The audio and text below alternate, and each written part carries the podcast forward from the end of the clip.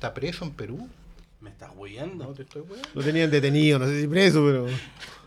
Bueno, ¿En serio? ¿En serio pasa esa wea? pero está detenido. Perdón, po. estamos en la prueba de audio, pero yo creo que partamos este capítulo porque Oscar No, no, Salas acaba de contar que el, actor. No, que el actor que hace del Power Ranger verde bueno, en realidad es información está pública. preso ¿no? en Perú porque no le pidieron visa de trabajo. Sordo no llegó con Pero la ¿cuál es, orden. cuál, es, ¿cuál es el insider? ¿En verdad no, se puede subir? ¿Cómo- cómo? ¿No, se puede sé, subir? No sé, en realidad. Pero sí, es que tendría que ver. ¿Existen las redes sociales del hombre? de- No, no, no, no, no, no. sé, sé. Ahora- Sí, él mismo lo posteó. El comercio. Jason David Frank. Impedido de salir Del aeropuerto. del país. Ah, no puede salir ni de Perú. O sea, el loco fue a la convención No y se ahora puede no hacer un ir. remake de The Terminal con el Power Ranger verde, weón. De hecho, le, le estamos- le estoy preguntando al, al insider en Perú, pues, o sea, Ah, al hombre que estuvo. Ah, ¿y a quién Ah. tení? al que, a al, Fujimori. Al Luis, pues, el, el que estuvo entrevistando a Esposito el otro día. Esposito. ¿Quién? El Luis M. Santa Cruz. Te digo al tiro cuál es el. El, el- el general Santa Cruz. de la Guerra Ah, nuestro, nuestro auditor, nuestro De- fiel auditor Perú, de Perú. ¿Es chileno o es peruano? Él es, él Peruano. es peruano. A la dura. Periodista- Trascendimos. Periodista cultural del diario Diario El Peruano. El Perú. Y nos escucha. Un El saludo para el amigo Luis desde, ah, desde acá, po, Acá desde de la los- lejanía acá chilena. De, de los mapochinos, un saludo. de los rotos mapochinos. Claro, él, él ya lo tiene. Free, Rain- Free Green Ranger Fancomic con Lima. Maravilloso. Pero qué cuestión. Qué. oye. Liberen al Power Ranger, po, weón. Pero esto- viste, Perú logró algo que Rita Repulsa nunca logró. Derrotar al Power Ranger. Ya, vamos a partir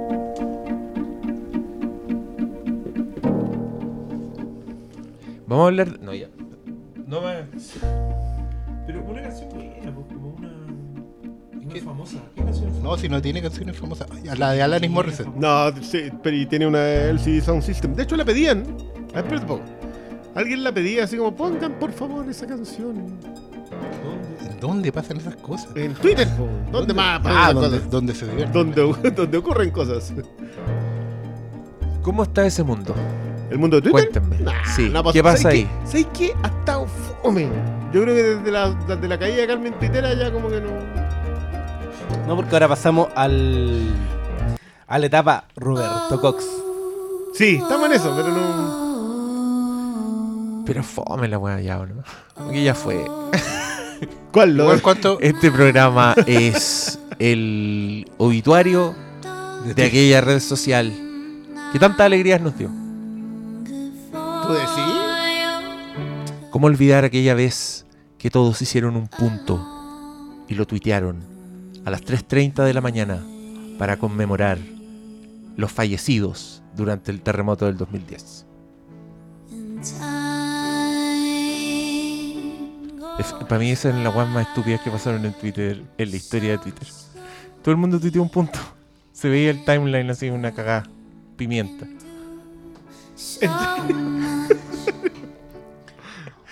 Ya, ¿Alguien, eh, alguien tiró un tweet. ¿Por qué chucha hay tantos puntos en mi timeline? No, si, era un- si fue una weá solemne, weón, se lo tomaron en serio. Por algún, Ah, encontraron, O sea, era el Twitter antiguo. Es buena Twitter onda. antiguo. encontraron, claro, encontraron La la, manera de hacer, pueblo, encontraron la manera de hacer como conocían. un minuto de silencio, Claro, pero en fue Twitter, ¿cachai? sí. Donde se hacían rifas. Por supuesto, pipetones. Oye, no, oye, no basuremos la rifa. después. No, No, sí. ba- no basuremos las rifas, Paulo. No, no nos El pisamos la cola. El cadáver está tibio todavía, el cadáver de The People versus Larry Flimcast. Nuestra rifa cobró Oye, vida. pero eligieron los nombres. Yo creo que hoy ¿De las día, espérate, yo creo que hoy día, solo quiero contar esta anécdota. ¿Ya? Me gasté el último peso de lo recaudado. Hoy, hoy día. Sí, recién Ya. hoy día. Me parece. Y así que no basuremos las rifas porque nos dan mucha alegría a todos. Y a propósito de alegría,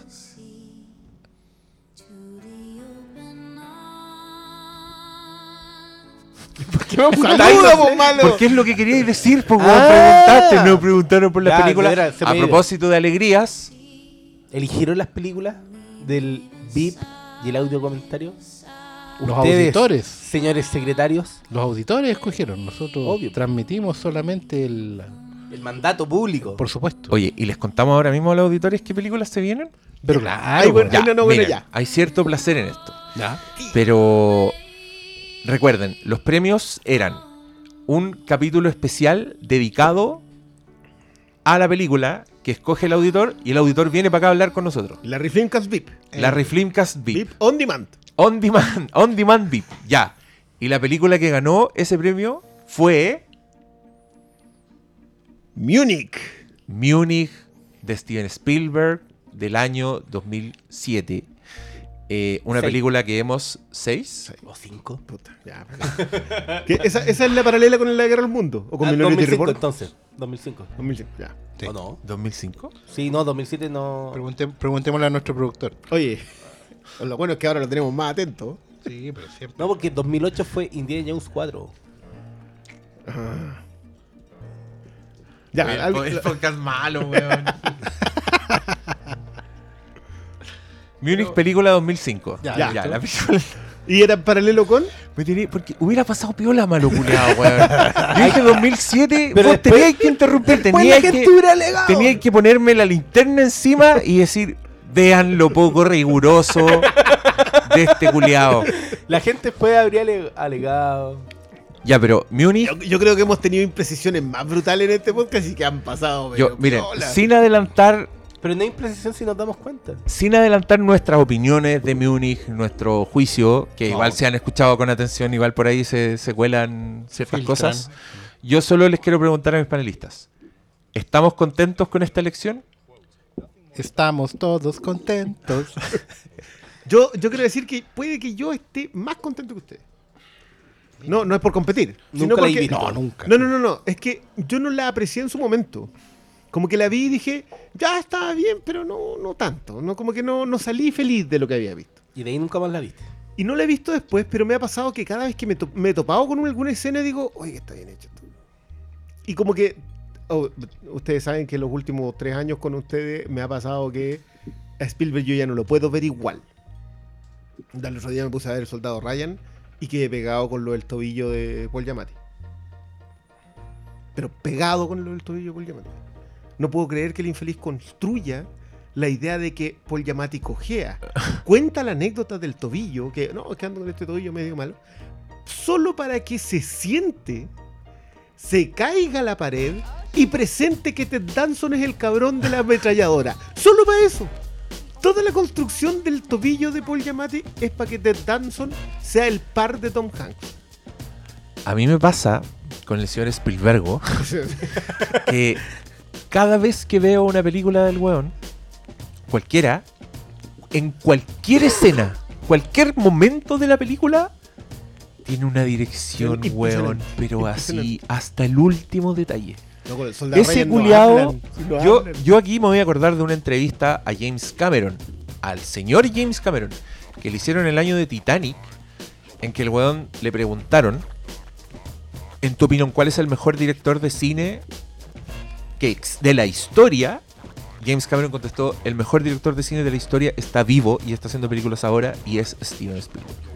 Yo, en verdad, me acuerdo de ese weón, porque si pensáis solo en director, en, en en la en artesanía de tomar, de, de hacer un cuadrito. Exacto, de construir una weá audiovisual usando todas las herramientas que tení.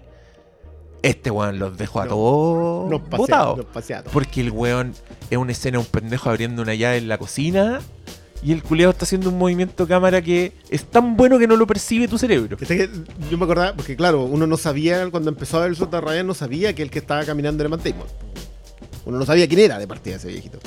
Y, y si tú vuelves a ver el Soldado Ryan sin saber nada, esa película no tiene ni un diálogo en donde a ti te entreguen ningún tipo de información hasta que termina Normandía. O sea, tú no sabes por qué están ahí los personajes, quiénes son, si van a sobrevivir, tú no sabes si el que viene pasando cruzado sin una pierna, una mano, no, no, no idea. Hasta que enfocan al muerto Ryan. Al que tiene escrito en la...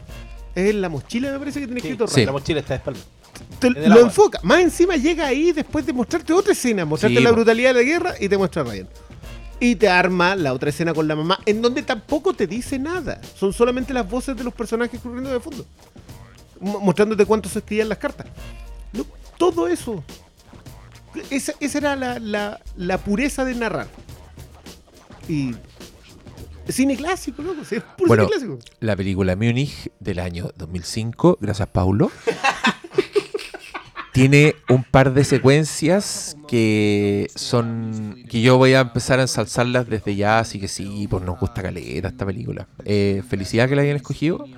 Yo la vi hace poco, así que la tengo fresca, pero igual la voy a ver de nuevo porque la encuentro la encuentro brígida. Y, y todo lo que implica además la película en sí, pues sí. Igual era pues, Spielberg haciendo una película donde película básicamente dice los judíos somos unos vengativos de mierda, asesinos y tan malos como todos los hueones que... De hecho, es la última gran película de Eric Bana. Un bovino Troya, ¿no? ¿Qué Yo- te pasa con lo- Troya, weón? No, no, pero estoy preguntando. Es que, Acuérdate, siento- acuérdate que acá tenía un. es que yo me quedé con la idea que después de Múnich, Eric Bana así como Van. Hizo. No, Troya antes. Troya de antes, ¿viste? Entonces yo de- como que después de Múnich me quedé con la idea que Eric Bana pasó a ser Eric Van. ¿Cachai? Como que no... I Ah, see what you did there. Oye, yo. muchas- digo las otras alternativas que tenía el auditor. Eh, como A ver. Al agua, ¿eh? No. Don Marcelo Muñoz, por cierto. Marcelo Muñoz, felicitaciones. Estamos hablando de tu, de tu elección, Múnich, y tú no estás acá. Todavía. Aún. Ya. Eh, la, la cerró en cuatro. ¿Ya? ¿Y por qué nos mandan las alternativas. para ponerle suspenso? Sí. ¿Nos quiere sí, yo- torturar? Yo, yo quiero aplaudir Di la weá, ya. Dice: Batman Begins, Batman, eh, ¿ya? The Good Shepherd, ¿Cuál es esa con Robert De Niro? la que dirige él. Sí. Con Matt Damon. Pero también actúa, po. Sí, la dirige. Matt sí, Damon. sí, Sí, la dirige él sí. con Matt Damon. ¿Ya? Munich y Prisoners. Eligió la correcta. En mi opinión, creo. eligió la correcta. Cualquiera de la otra yo habría dicho, "Ñe". Les soy honesto, les soy honesto. Eh, ya, ese fue un premio. Un El premio. segundo premio era un audio comentario con él presente. Entonces este era un audio comentario on demand, porque él escoge la película, y VIP, porque viene. Y eso para grabarlo igual que como hicimos el de dónde está el piloto, con el audio de fondo de la película original y nosotros hablando encima, para que ustedes la vean en sus casas. Y la película que escogió este señor, yo les advierto desde ya que este será un podcast emocionado. Hay tres momentos en esta película que a mí me agarran el alma y me la estrujan. Como ser humano de este universo. Y la película es... The Truman Show. Yo estoy muy feliz con esta elección. Pero me da miedo que me quede callado en el comentario. Eso te iba a decir, ¿no? una película así de. Va a ser de audio comentario silencioso. I- Igual eso, los audio comentarios, paciencia porque hay que prepararlo un poco más. No es. Tenemos que averiguar más trivia por la gracia de ir eh, y tener las opiniones más aterrizadas. claro, es tener como algo que decir, pues no es solo estar ahí como, uy, mira ahí está. A diferencia de Airplay que podíamos decir los chistes y eran Porque esa weá la sabemos de memoria, por loco. Ese fue el comentario más fácil de la Sí, historia de no. los comentarios. Lo único que tiene que hacer es meterle ponerle play. No se me ocurre otra película con la que podamos hacer lo mismo. Con Hot Shots. No, diga el pico, esa weá no es ni, ni por si acaso tan buena como. Pero tiene, yo siempre he pensado que tiene uno de los mejores chistes que el de él es- ella es la secretaria de defensa, él es un extra. Ah, no es tan bueno ese chiste. No es tan bueno como tú crees que es. Voy a verla de nuevo solo para convencerme. Ya, pero así que se viene audio comentario de Truman Show. Creo que. Creo que. am- creo que las dos están en streaming, ¿o no? Las he visto como en.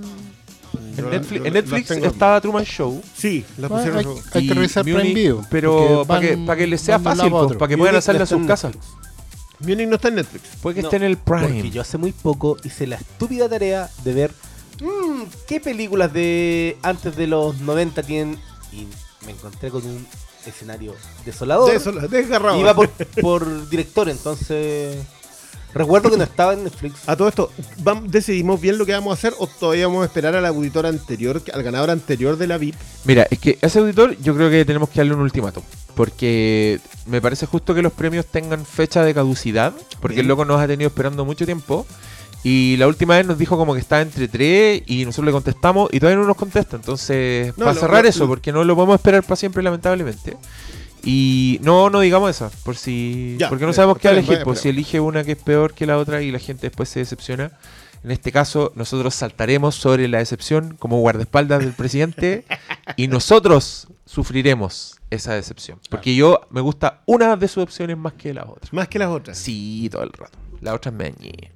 Pero si elige la otra auditor, yo te aseguro que le pondremos el mismo empeño de siempre. Porque somos profesionales. Porque somos profesionales, pues y al final la rifa es ¿Cuándo, un compromiso. cuándo se ha mostrado desgana en este programa? Por favor. Nunca, po, nunca, jamás. Paulo no ha bostezado 12 veces No, todavía. hombre, por- No estoy buscando. Truman Show está en Amazon Prime. Amazon Prime. Ya. Ya. Porque es páramo. Porque pagaron los derechos, yo creo, porque estuvo en Netflix. Qué weá más bella, weón. Y, ¿Truman? y Múnich Sí. también está en Amazon Prime. Ya, listo. Ya, Amazon Prime nuestro es- Hagan la prueba. favorito. Amazon Prime es la respuesta. Oye, ya, hoy Este cuéntenos. mes pagué Netflix y no lo usé. Porque En todo el mes. usé Prime Video. Pero, pero, pero- Stranger Pero Things. Pero ¿cómo ¿Pero su casa lo usaron? Pero tu señora no son como Y los cabros no, chicos no están ahí pegados con el No, Paw Patrol, están viendo- No. Oh, me acordé. Tenemos teniste- para Patrol. Papitos, auditores, papitos y mamitas. Usted que iba pasando por el cine, su hijo vio el afiche de Paw Patrol la película y usted dijo, puta la wea. Tenemos entradas para que vaya gratis, cortesía de los amigos de BF Distribution. Muy bien. Paw Patrol, Mighty Pops, yo la fui a ver con la Elisa Fuiste la. y quiero decir que es es algo que se proyecta. En un telón, Un telón. tiene sonido, Pero no, no, no. hay movimiento. no, no mueren los originales y entran nuevos cachorros. No hay así. Ojalá. No, no viajan a otro planeta y. Ojalá. No, no a- se va Ryder hacia el horizonte. Claro. No. Los nuevos personajes. De los No hay líneas paralelas. Los traumas, ¿Quieren- los traumas con la serie animada de uno que les pasando al cuente? cine. ¿Quieren que les cuente? Es que, es que En yo, Paw Patrol- yo me sé la trama. Ya, Pero mira, ya, en dale. Paw Patrol, Mighty Pops, se trata de un meteorito que cae sobre la ciudad Ya.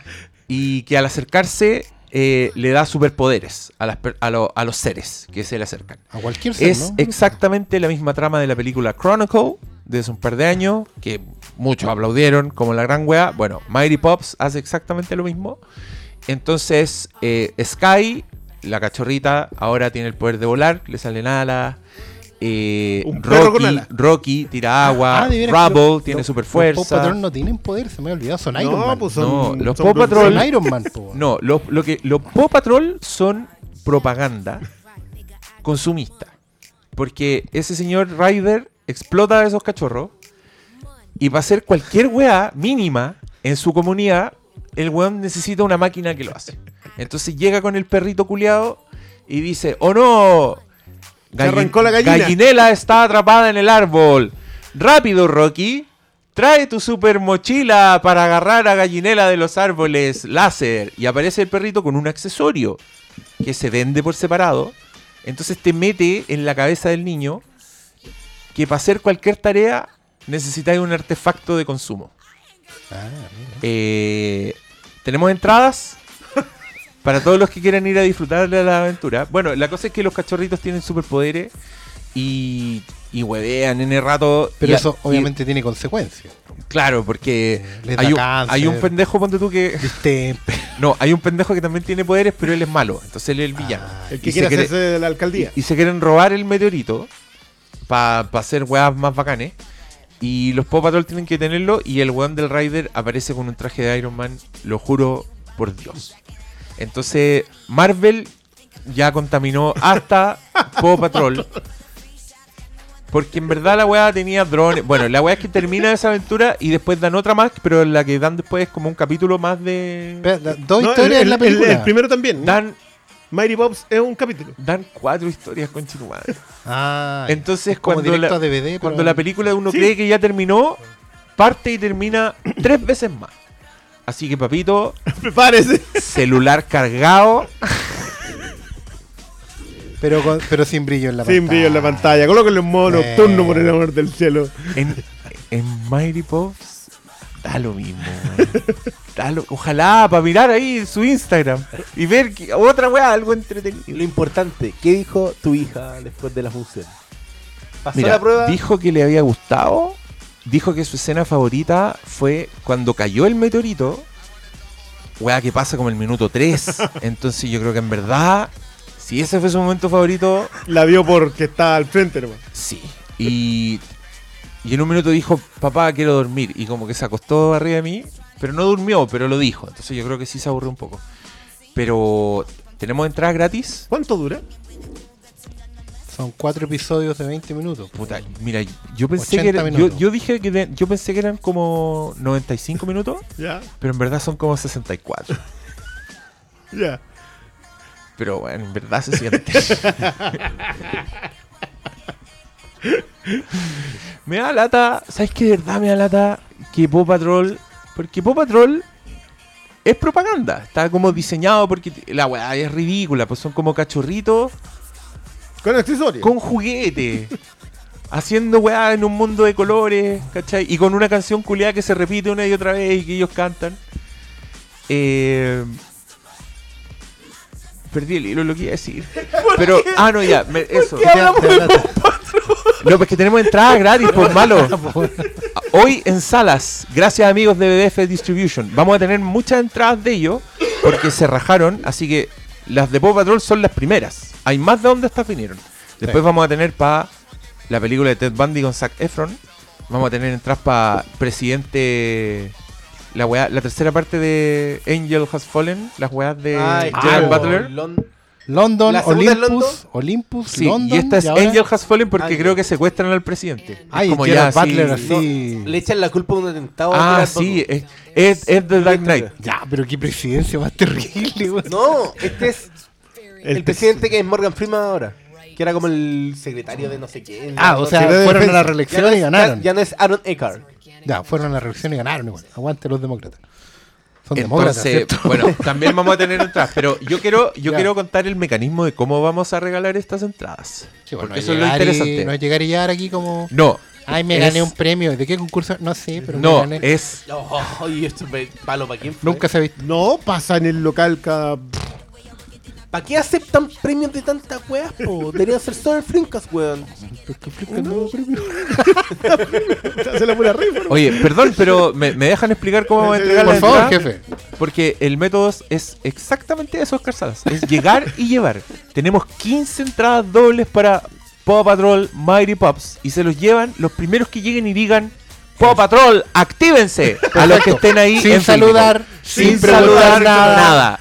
Al que Entra- esté, si hay un viejito que se parece a Fumanchu de Carradine, igual. Usted le dice Paw Bill, Patrol, pero muerto. actívense. Y ahí usted se lleva una entrada doble para que lleve, para que lleve a su niño a ver esta película Y si está cerrado también. Que es básicamente, es básicamente darle cocaína. Eso, eso es así de. Me parece. Porque es- eso iba a decir, iba a decir que me da, me da lata que a Paw Patrol le vaya tan bien y llegue al cine y mientras basurean weas tan geniales como Peppa Pig. Perdón que lo diga, pero Peppa Pig es una genialidad. Yo sé que Doctor Malo se siente incómodo en esta conversación No, porque él todavía no ingresa al club. no. Pero he tenido que estar ahí No, al, lado, no. al lado de mi hija viendo ¿Por, Peppa por qué hay tenido que estar? ¿Te obligaron a estar ahí? Di la verdad, ¿quién te lleva? Estoy en la casa Y está Peppa Pig en la y tele. está Peppa Pig en la tele. De la chantan al lado mientras cocinan. ¿no? Un Clásico. A mí, a mí el basureo constante a papá cerdito me parece digno de estudio. ¿Cuál basureo? ¿El interno de la serie o el externo? Interno. El interno de donde. Es que es una joya.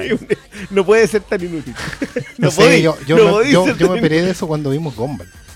Porque el papá de Gumball sí que es un buen. No, es que yo creo que yo creo que la genialidad de Peppa Pig es justamente mostrar cómo un niño ve la figura del padre en todos los contextos que al padre le pasan weas malas.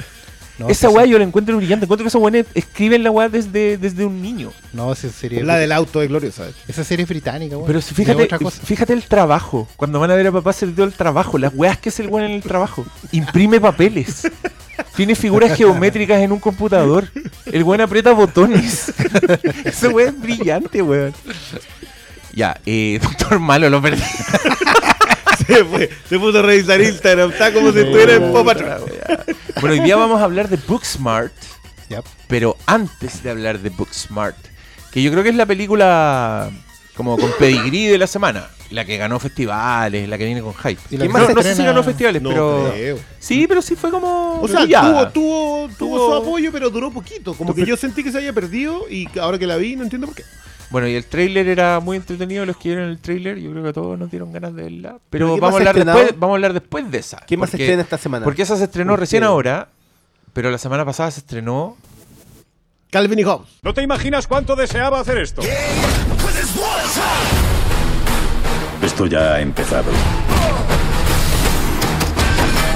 Ahora no la caguemos con la entrada. Así que os persigue un ejército de mercenarios, dirigido por un soldado mejorado genéticamente. Miradme. Soy el Superman negro. Estás loco. Calvin y Hobbes, primer spin-off de la saga que ya tiene ocho películas. Nueve con esto. Puta la wea. 8, esta, la 9 viene ahora. Y, y qué pasa al final con el spin-off de mujeres? ¿Se va a hacer? Está en veremos, pero weón, cuando yo era chico en esos tiempos, todos decían, oye weón, tantas películas de Freddy. Freddy se quedó en 6, 7. 7. En 7 hasta el remake. Ocho Sí, con el contando Freddy versus Jason. Pero, pero cuando yo era chico eran 7. eran Martes muchos. 13, ¿cuántas eran? 12. Ocho. Cuando, 12. cuando, yo, cuando yo era chico, Star Wars eran 3 nomás. po. No, me- no y Halloween eran. Oh, conche tu madre, weón. Y ahora Star Wars es un, un cagazo gigante. Son 10, po. Ya. ¿Y en Halloween eran 6 hasta la H20? ¿O, o 7 con H20? Ocho. 8 con H20. Y ahora van a ser 12. No, no. Ya, y hoy día, no sé, en estas semanas, como obviamente se creció esta weá, pero- mientras hacemos a Hop, y- igual queremos que Rápido y Furioso llegue como hasta la 14, así que prepárense. Prepare your anus. El, el O'Connor se fue de- solo en la mitad de la saga. ¿Quién es O'Connor? El de Paul Walker. Oye, Eh, ese, Ah, ese el final. final. ¿Qué, qué opinamos, de ese, ¿Qué opinamos de ese final? Yo vi solamente la escena. ahora, ¿o a, años del ¿Ahora estreno. No, no tengo idea. Yo, yo he visto una sola Furioso, La 5. la 5. La buena, viste, la buena. Me dijeron que era la 5 y la vi. ¿Y te gustó? No he visto más. pasé bien, no vi ni Ya. una más. No, pero para eso son. Igual la encontré santurrona a cagar, pero. No, pero si son, son como. Eh, eh, ¿Sabes qué, de qué películas me de los acordé? 80 Me acordé, me conservadoras. acordé de Los Magníficos. Y Ah, todos mira. disparaban y no moría nadie. ¿cachai? Y saltaban como de una rampa. Era igual, pero Sí. con más plata. con- sí. Y ahora vi esta. David Leitch. ¿Quién es David Leitch? Leitch. Este es el, David el Leitch. amigo de. Este fue el codirector de John Wick. Pero no fue acreditado. Está No fue acreditado. Porque era. Este fue el otro, weón. El que El empezó otro. Porque no era director. No era director, era. Es como el ex amigo, ¿no? Oh. Y este es el que No hizo. amigo, este- y este weón hizo Deadpool 2. Y la rubia atómica. Puta, Atomic ahora quiero verla. ahora quiero ver Rápido y Furioso. Puta la weá. Ah, no, no, no, pero, no pero es que en ese apartado está súper bien. Ah, es que sí, yo quiero abrir esta conversación diciendo que eh, yo le había dicho en el grupo a los cabros que si salía temprano de mi trabajo, iba a ir a ver Rápido y Furioso. Y salí temprano de mi trabajo y me dio paja ir a la weá. Y te fuiste para la casa. Eh, Está bien. Fui a la casa, dije. Yo falté al trabajo para ir a verlo. Y a uno lo acusan de explotador después. Y ahora estoy. Ahora me dieron ganas de verla, cagué. Pero, Ya, espera, dejémoslo hasta acá. espera, No, grabemos la próxima no, semana, la voy a ir a ver. Ah, saco weá. Si salgo temprano, la voy a ver. No, pero espera que hablemos de la película. Porque Ya, ah, ya, ah, ya. Vamos a ver de qué película vamos Perfecto. a hablar. Ya, pero es que igual, puta, a mí igual me gustó Deadpool 2. Encontré, we- tenía buena acción esa ¿Y weá. Atómica? Atomic No Blonde la no he la has visto, weón. Atomic No he Blonde. eh, Te van a predicar con la escena del pasillo. La escena del pasillo, en la escalera. Eso, pa- La escalera, pa- la parecen escalera. fan de Netflix Marvel predicando con la escena en el pasillo. El pasillo, weón. la escalera. ¿La dónde? Es más por la Igual. escena del auto. Igual, yo creo que estaría bastante bueno ten- que tengamos por fin una escena de pelea buena en un pasillo, weón. Sí. Nunca, nunca antes visto. Jamás. Tu madre, ¿Cuándo? ya paren con la wea.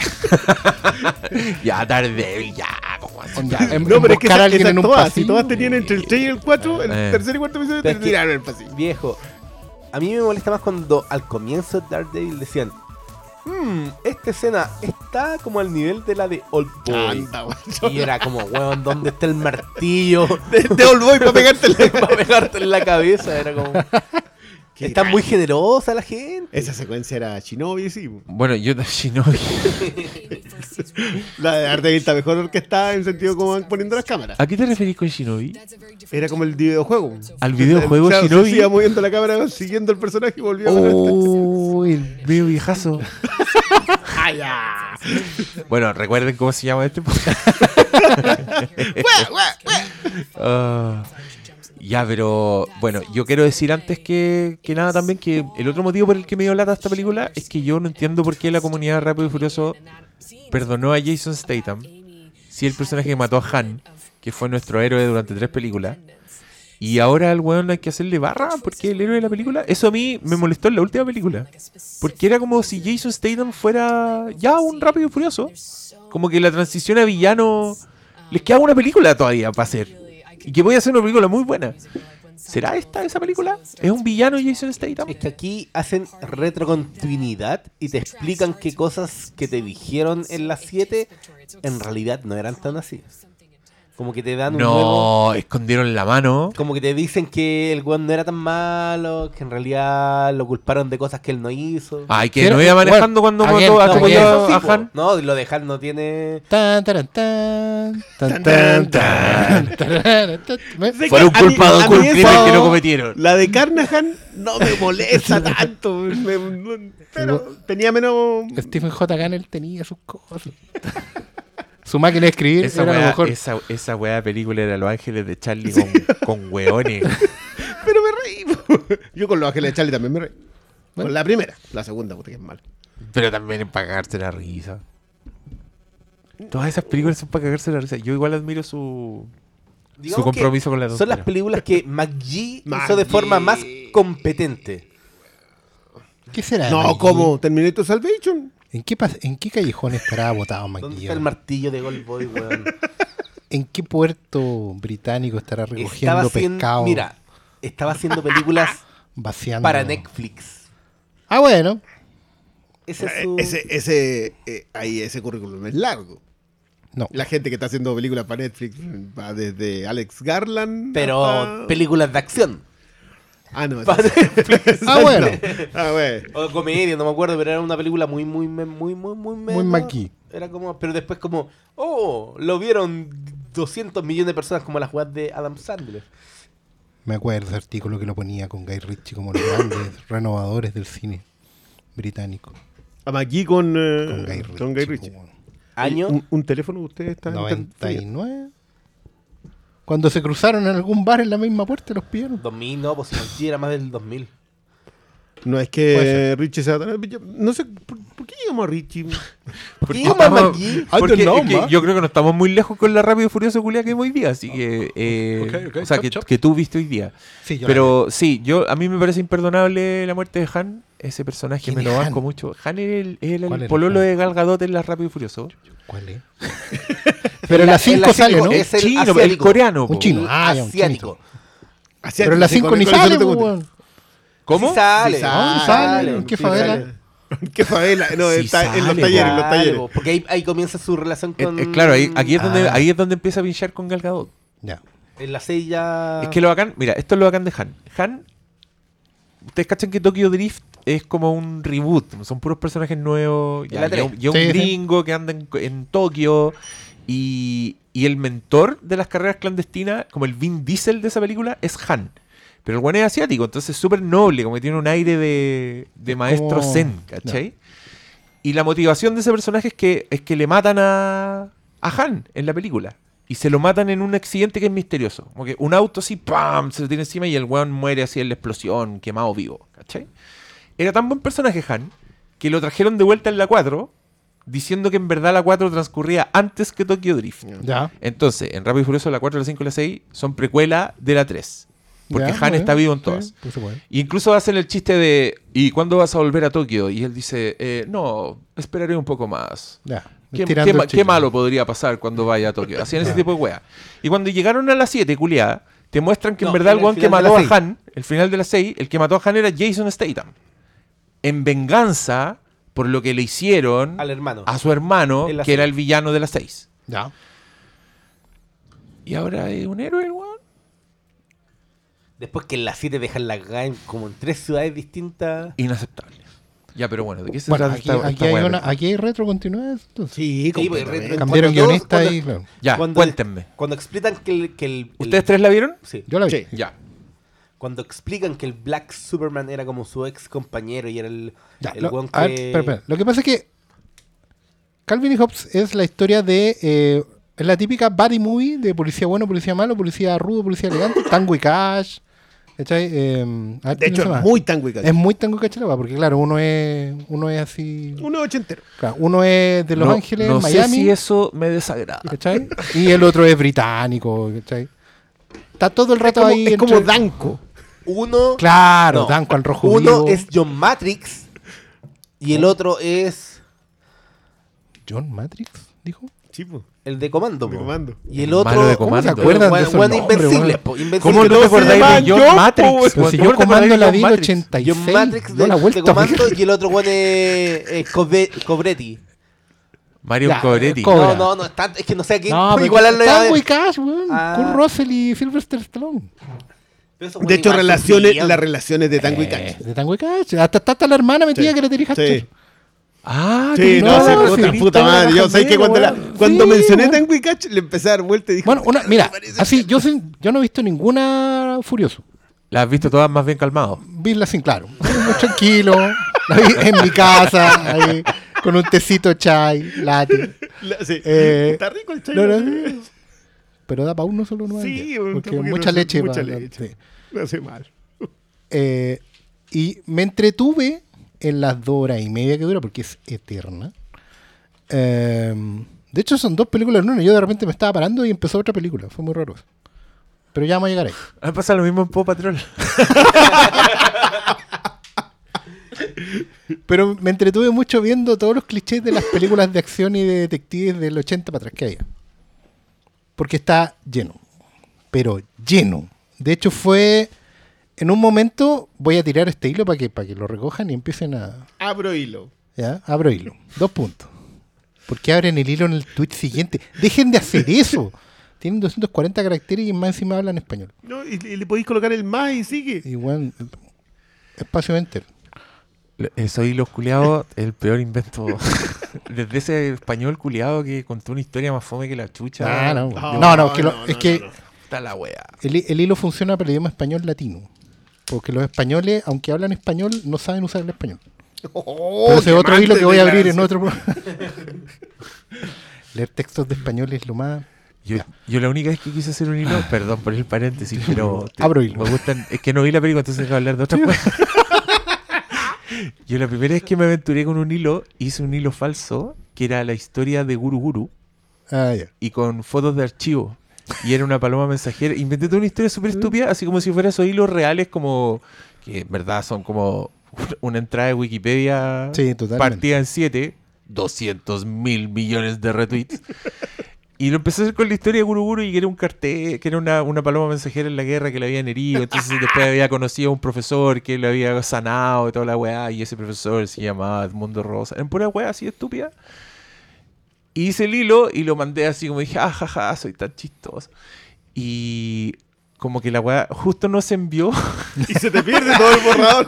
el tweet que explicaba que era la historia de Guru Guru, ¿cachai? Entonces después toda la weá fue una mierda inconexa. Oh, la weá, qué horror, qué estuve, weón, y estuve como una hora haciendo esa Sí, weá. pues si no va a llegar. y- Yo después Y- aprendí a hacerlo en Word.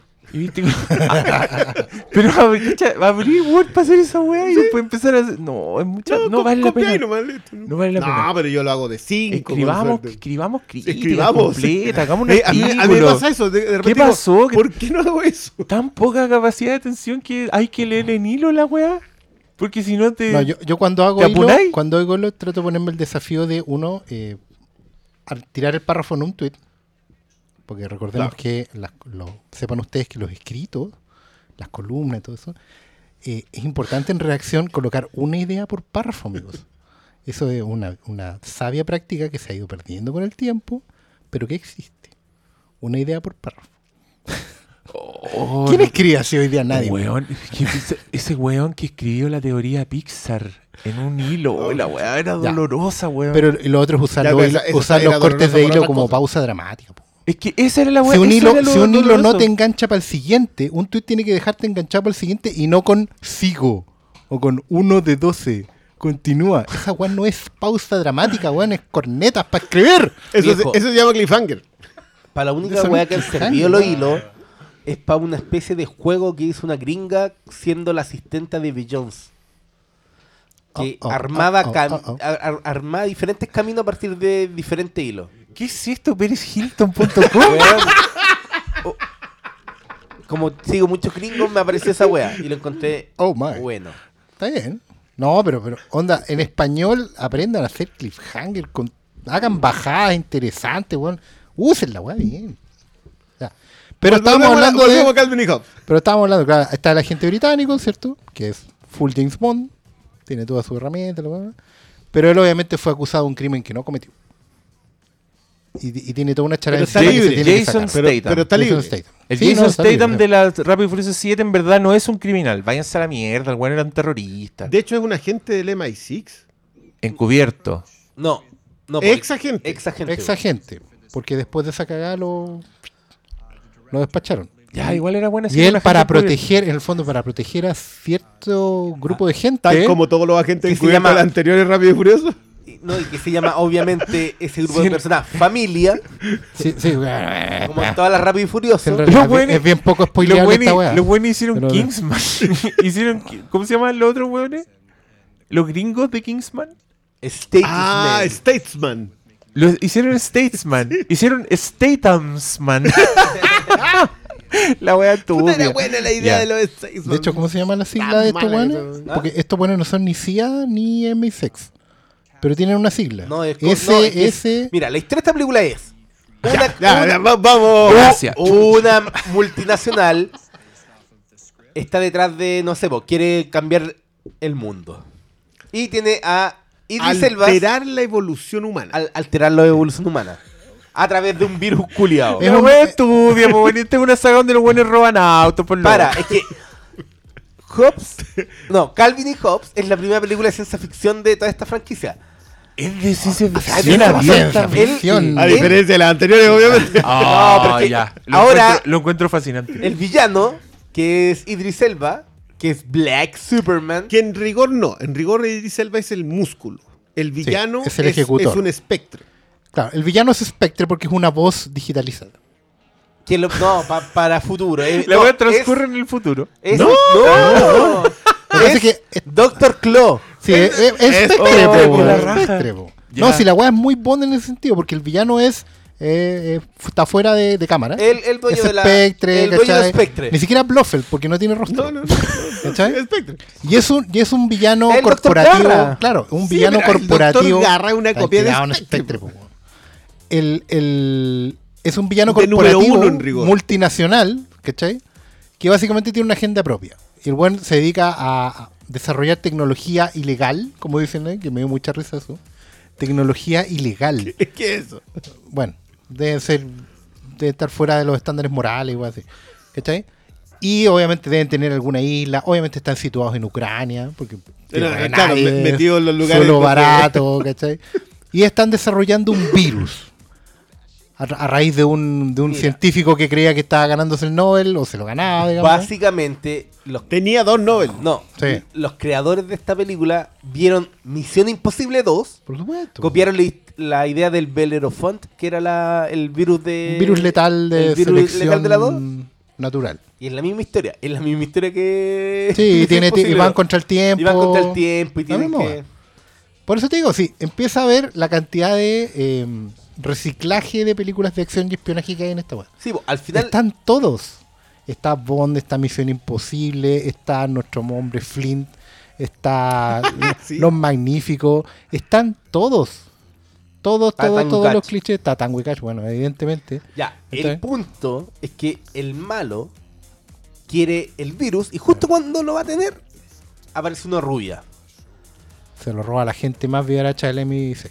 Que es, oh, la hermana de Jason Statham. La Terry Hatcher, o sea, de-. Después de que ya habíamos visto la escena en que eh, Jason Statham iba a visitar a la mamá. A la mamá. Eso es que, muy ya le, importante. que ya le había dicho que tenía que cuidar a la hermana. Sí, po, porque estas películas dejan Y- todo muy claro. Obviamente, siendo este el mundo de Rápido y Furioso, la CIA decide contratar a quién? A Hobbs Llama a los dos mejores agentes del mundo y que son los únicos que pueden salvar el mundo. Que a serían- Calvito. Claro, el británico que es la roca y el, y No, el, no, el- el- gringo que es la roca, perdón. Gringo Samoano. Gringo samoano. El, el abismo rocalloso ¿Mm? contra el Big Ben. y entonces, ¿qué tenemos? Tenemos, obviamente, dos buenos que no se llevan bien, que están ahí peleando, Sí, midiendo, midiendo ahí cada, cada combo que se pegan, combo Ya iban, está, combo eh. venían. Están viendo otra Ah, cosa. Y cuando uno va ganando una pelea, el otro va viendo, se tiran tallas de ese tipo. Obviamente, uno quiere que la hermana esté bien y el otro quiere tirarse a la hermana. Eh, tango de calle. Muy bonito. Sí. Yo, Hermoso. yo estaba viendo esta película con malo y malo me miró en un momento y me citó una frase clave a propósito de la relación de La Roca con Vanessa Kirby. ¿Cuál sería? Compártela con Esta la va a terminar en cacho. Me- Que no, que no pasa. Pero no pasa porque es una película de La Roca y las películas de La Roca son siempre Son familiares. familiares. Ya que La Roca ya en todas sus Loco, películas hay- siempre hay- es padre. Es padre preocupado, Sí. con valores, ¿cachai? La Pero hay, familia. hay un momento, la- en la escena en el café te dice el tiro que Moana, en el remake, Moana, el live Moana. action del Moana Sí, está listo. Moana. Sí, de hecho, es que aparece con Moana. Están en Pero una sí. fuente de soda y llega Deadpool. La Roca es tan cuático que Maui. Maui parece ser el live action de La Roca. Sí, po. Es más realista Maui que La Roca. Están, están todos los guiños a la WWE. Sí. Ah, ya. Ya, pero, pero básicamente esa es la trama. Estos tipos tienen el virus y Idris Elba ya, Ya, pero- ya pero- tiene es- aumentado. ya, pero- y aquí yo ponte tú, la yo pareja dispareja que no quiere colaborar. Idri- Y, obviamente ya, el destino y- del mundo y cuéntenme, y, esta, y esta weá, y la acción de esta weá es weones volando tanques por puentes y helicópteros. Fíjate que no, porque creo A que ver. equilibran. Es bien, es bien raro lo que pasa con la acción, porque por un lado equilibran una primera parte que es como una película de acción de espionaje británico, con mucho gadget tecnológico, marca placement todo el rato. Saludos a McLaren. McLaren. Saludos a McLaren. Hace tiempo no hay un McLaren. Oye, pero ahí. Ahí me, me acordé de no me Grand acordaba Prix, ni cuál Tony era Bronson. el logo. Tony Bronson lo recordé muy bien. Muy bien puesto ese guiño a todos los cuarentones de la plaza. Eh, con días nublados y mucho traje, Armani. Y todo lo Y eso obviamente lo equilibran con después una película de. que es como. Yo me quedé con la sensación de que en un momento estaba viendo el Imperio contraataca. Y antes que se acabara, eh, corte y pasamos a la batalla por Endor.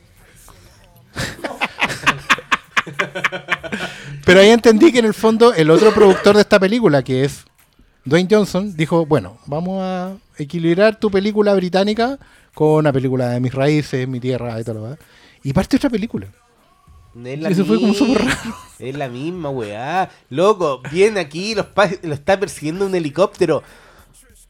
Van amarrados el helicóptero con una cadena. La cadena se suelta. La roca pesca la cadena. Va agarrado del camión no, y va agarrado del helicóptero. Es la weá más ridícula La que he visto. pero roca, está la buena. roca se Ah, puede pero, un pero, pero, pero con mira, una cadena, sí. Tengamos esto claro. Esta es una película que te promete a ti que la roca agarra La cadena. Con, con una, con un brazo agarra un Está todo helicóptero construido para que y lo con el otro brazo agarra cinco camiones. Y te lo cumple.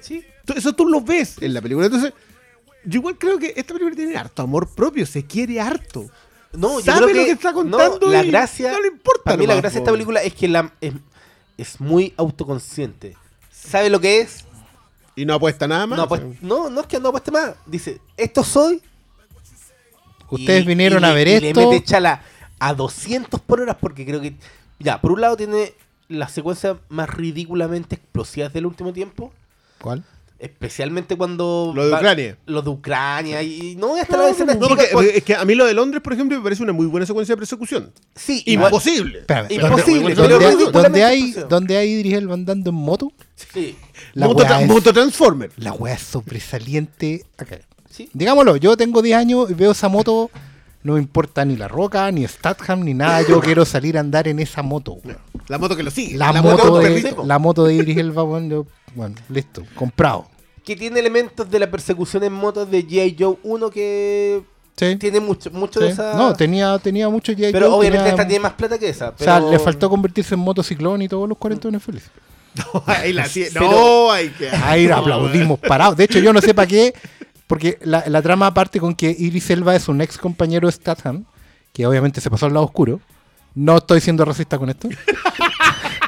la película lo es, no yo. La película es jugada en eso. ¿ah? Sí, el negro va a ser el malo. Pero ¿cómo? No, no, el negro va a ser el malo. Punto. Da lo mismo. Eh, en vez de mejorar eh, eh, Un malo. biomecánicamente al humano, deberían mejorar biomecánicamente la moto, weón. Es un malo que Si el weón era Iron Man, yo no sé por qué le ponen Superman Weón, negro. Es un malo que tiene no tiene columna vertebral normal, tiene una weá mecánica. Sí, la- pues, porque le pegaron un balazo en la cabeza, entonces perdió la columna vertebral. Pero, me encanta esa ciencia. Pero lo mejor de todo es cómo guarda la bala. Yo me acordé de JFK con lo de la bala, güey. Sí, pues tiene guardada la bala que le puso Statham porque en algún momento Statham le dijo I got the higher ground. you were my brother, Anakin. Pero de hasta eso tiene un homenaje a Star Wars, no me he dado cuenta. pero weón, No solo la talla por ende. con todo eso yo creo que esta película es muy autoconsciente y en cualquier otra película sería la mierda con dos protagonistas en, lo- en donde nunca corren riesgo. Yo creo que como esta película se asume por lo que es y obviamente sus protagonistas nunca están en riesgo, Pero a cuando dices eso, te refieres a que tú sabes que los dos protagonistas van a llegar al final. que nunca, nunca, nunca les va a pasar que se tienen que poner, no sé, pues, pólvora en, en el agujero que a los Rambo, ¿cachai? O se van a quebrar las patas y van a... Ah, y no van a salir heridos. No, pues nunca No, les no va a pasar nada. pues. ¿Cuál es la mayoría hoy? Le salió un poquito de sangre debajo del pómulo, weón. Eso. Estos son. Lo bueno es que no se despeinan, eso es importante. No sé, no, bueno, están pelados. pues. pero, Mira, ahí teníais la tagline. Pero- no se pero la película se asume por lo que es, sabe que sus poderes son indestructibles. Y en eso yo creo que funciona completamente. El problema Yo es la segunda película. Yo, yo, yo en esto estoy con, con Sala. Yo creo que la- ¿Cuál es la hasta? Ucrania, Está bien. esa película está. Todo, todo. Se aplaude sola porque sabe que lo vamos a apoyar. todo. Recuperaste el virus, recuperaste la máquina, salvaste, destruiste el malo. No, no, loco, ha sido una escena de James Bond que es la cruzada del auto, la que da, da vuelta en el aire. No te queda tan bien como a Bond, hay que decirlo. No, no, no, no. no. Gui- Guillermín sabía filmar mejor que vos. Eh, tenías a la roca en un camión, porque la roca no puede andar en un auto. Tenía unos buenos peleando arriba de un camión en movimiento y ni se despeinan. Insisto. Pero es que, no se caen. esta película, Se agarran a combo así a patada, weón. esta película no se llama solamente Calvin y Hobbes, se llama Rápido y Furioso presenta. Y toda la parte que pasa en Samoa es la parte familia de Rápido y Furioso, porque obviamente ahí se ahí hacen toda la weá de la familia. Y ahí está, esto, y ahí hacen, terminan de hacer lo rápido y furioso que tienen que hacer. Sí, está, sí, bien, sí, sí, te lo Si- como lo saben, si el te dan es que Lig una de las no, tiene, no tiene esa capacidad. ¿Ah? Lig no tiene esa No, capacidad. es- no tiene que ver con Lick, tiene que ver con el guion, weón. Sí, pues, pero ahí ¿Por qué se nota, pedí? ahí esa parte, el weón loco ya está, ya, es bueno, esto hay que cumplirlo, está en el contrato. La película de él es la Pero ¿por qué le piden weón. cosas distintas a un director? Pero si el Ninguna. director tiene una manera de poner la cámara, lo que pasa es que todo su, su, su know-how está puesto en todas las otras partes. Bueno, cuando la moto pasa por debajo del camión, el one se baja de la moto en movimiento, se sienta en el aire, pasa por debajo del camión y se vuelve a subir a la moto, esa weá es de Billy. Sí. ¿Cachai? Completa. Cuando, Ro- Roman. Reigns No, agarra no, palo a otro weón, eso es bueno, hay que cumplirlo. Porque Roman Reigns agarra palo y le pega el lanzazo. ¿Pega la lanza? Sí. No, no, sí, sí el- pega la lanza, sí pega la lanza. Hace el, el abismo. Ya, ¿viste? No, pues lo hace. Y hacen. Per- perdona, en lo del abismo es una. El- es un término de lucha libre. El abismo rocalloso. Cuando Sí, los La roca siempre lo hace en La roca películas. pescaba a alguien del cuello y lo tiraba al abismo roca. Cuando lo pesca como del Lo cuello y se tiran, se tiran- Lo levanta y lo tira al fondo del abismo. No, pero, pero el, el Roman Reigns hace la lanza. No, hace, el, hace su grito, el "Uh", que hace en la lucha libre. Pero hace la lanza. No hizo el combo de Superman porque, bueno. Ya no. Pero bueno. El combo de Superman ese con, con lo de la, Sí, la que- rodilla, ya. Tienen que, tienen que entender que no, todo no todos nuestros auditores, yo y yo incluyo, no entendemos la jerga de lucha libre. Bueno, Roman Reigns es primo de la roca, ¿cierto? Como que lo tratan primo. de, lo han tratado O sea, son de. como blood relatives. Sí, bueno, como en, todo- Samoa, en Samoa es como una wea así como. Oh, Es una- ver, isla, Samoa debe ser Bueno. como acá. No, no es, no es sanguíneo, una- no es no, una wea No, sanguínea, pero- pero, son, pero- se pero- consideran hermanos porque. Pero Samoa el- debe ser como Islandia, pues, son todos Gustafsson. No, era porque el abuelo de la roca era como hermano de sangre, pero no era de sangre sangre, sino No, no, sí te entiendo. guerrero. Rocky Johnson. Pero al punto yo creo que es que toda la guay que, que pasa en Samuel es la parte de la misma película. Es igual parece la guay idiota de la, del, No, no, no. Yo, del helicóptero. yo- yo no creo que no sea la misma película. sí. Yo también creo que. Siento que toda la película termina en Ucrania. Se- Como que ya reven- llegaste al punto más alto. Entonces, lo otro podría no haber ocurrido si la película perfectamente podría haber tenido su arco final en Ucrania. Lo otro, tú tenías te- razón. No te la familia mostrado a la roca con el helicóptero. Sí, es, es cierto. Weón. Me gustó, Sí, esa es la weá. No, Eh. Es que yo creo que es una de las secuencias más idiotas, pero.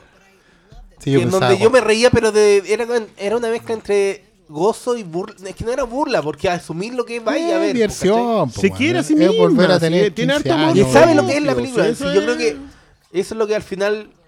No sé, yo creo que sí. Para mí es la mejor secuela de Rápido y Furioso desde la 5. Es mejor que Eh, la 6, que la ten- 7. Tengo suerte, weón. Estoy cayendo parado. Pero claro, Sí, po, la verdad que obvia- te ha ido muy bien. pero obviamente está año en luz de la 5.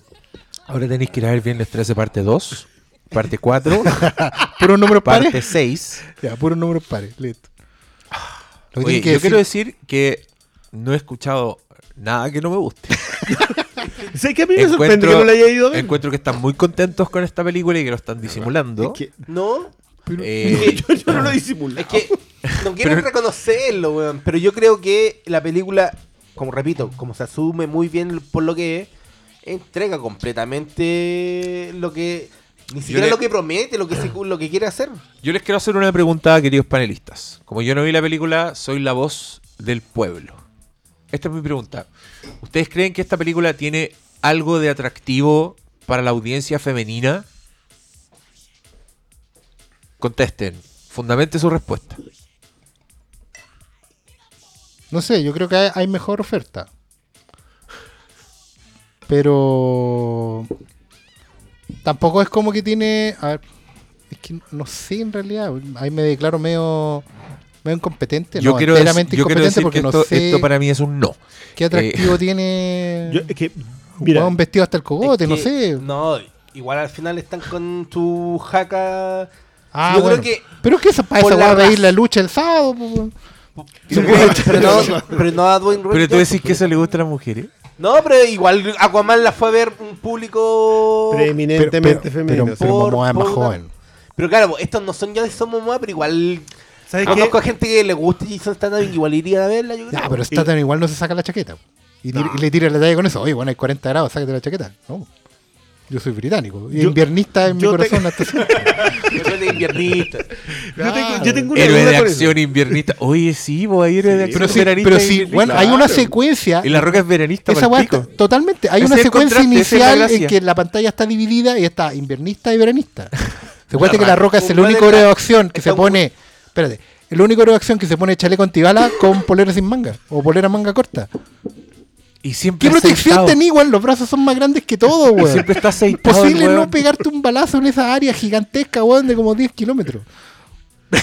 Yo a mí me surgió una duda frente a esta pregunta ¿eh? y creo que y creo que es súper válido pensar en en realidad alguna vez las mujeres les gustaron las películas de acción ochentera porque le, le- le echaron el ojo a Stallone Stallone tenía arrastre eh, Schwarzenegger Pero es que yo no. Chuck Norris Yo, Dolph repito, Lundgren. yo creo que esto. Jean-Claude Van Damme Jean-Claude Van Damme puede que le haya Es que yo creo que esta. Puta, a mí no me gusta Comando. po. A pero- nadie le gusta como Pero. no es- Comando pero- le gusta de No, si le gusta, le gusta a la gente. Pero aquí se asumen como comando, entonces. No, no, no, no, no, pero es que, es que a, mí me, a mí me gustó la pregunta porque de verdad yo creo que nunca le han gustado. La gente igual le gusta. Duro Matar y esa es la película 86. Igual- Pero no, pero duro matar no. Bruce Willis no es Schwarzenegger. Pero eso no estoy llegaría- hablando, estoy pero- hablando del tema Y femenino. la roca no es Arnold. No, es Pero que es- mira, lo, lo mío en verdad no va tanto como por temas, sino que va como por estilo, ¿cachai? Yo creo que Duro de Matar es una película que tiene mucho atractivo para la audiencia femenina, pero es porque es una súper buena historia, ¿cachai? Sí. Y con momentos emotivos. Esta wea yo veo el trailer y me da la sensación de que es como un... Es una dude movie. Una, una moto culeada Harley No, no, Davidson. yo tengo súper claro y, lo- y en el fondo el- me gusta que en este programa vayamos a hablar de tanto de esta como de Booksmart porque siento que es acá los niños, allá las niñas. Esta weá es full niño, jugando autitos, G.I. Joe, Los Magníficos. Haciendo ruidos de Y- explosión. Y en general, la película también es un poco así. La- las mujeres Sí. están, pero son más bien compañeras de. son la hermana de alguien, ¿cachai? O la madre de alguien. Independiente de que sea la mejor agente del o, MI6. o la femme fatal. No, sí, los arquetipos femeninos. No, no, no hay. No, 50 sí, están- no, y sobre todo Una- en ese género. Una Sí. femme fatal latina en Ucrania. Sí, y que tiene dos líneas de diálogo. Y me bastó con lo que sale. Eh, no, no, no, no. Y está- no, no voy a entrar está. ahí, la verdad. no. ¿Cachai? Pero. Sí, yo, yo siento que esta- en estas películas las mujeres entran más como en el asiento del copiloto. Y son como La las de la. Posiblemente. Puede ser, ¿cachai? Pero yo creo Bueno, que como- esta película de repente es tan absurda que igual puede haber. Si, es que si saben que una película Mira, yo, absurda, yo con- cuando fui a John Wick 3, me pasó que había, y estoy hablando, yo fui a la 12 el día, y me pasó que había harta pareja. Y me sorprendió que las mujeres disfrutaran tanto de escenas de acción que yo decía, ya, pero, Pero es ¿qué que, es que este es Keanu. Eh, Sí, Es es no, pero y, y John Wick es Cirque du Soleil, po, weón. Si esa weá, al final te podéis perder en la, en la coreografía. Pero esta weá yo en verdad encuentro que son unos weones flectando los músculos en una pantalla verde. Que a mí me puede gustar, a mí me gusta G.I. Joe. ¿Sí? ¿Cuál de las dos? La, primera. primera, la de Steven Sommers, la, la más Kuma.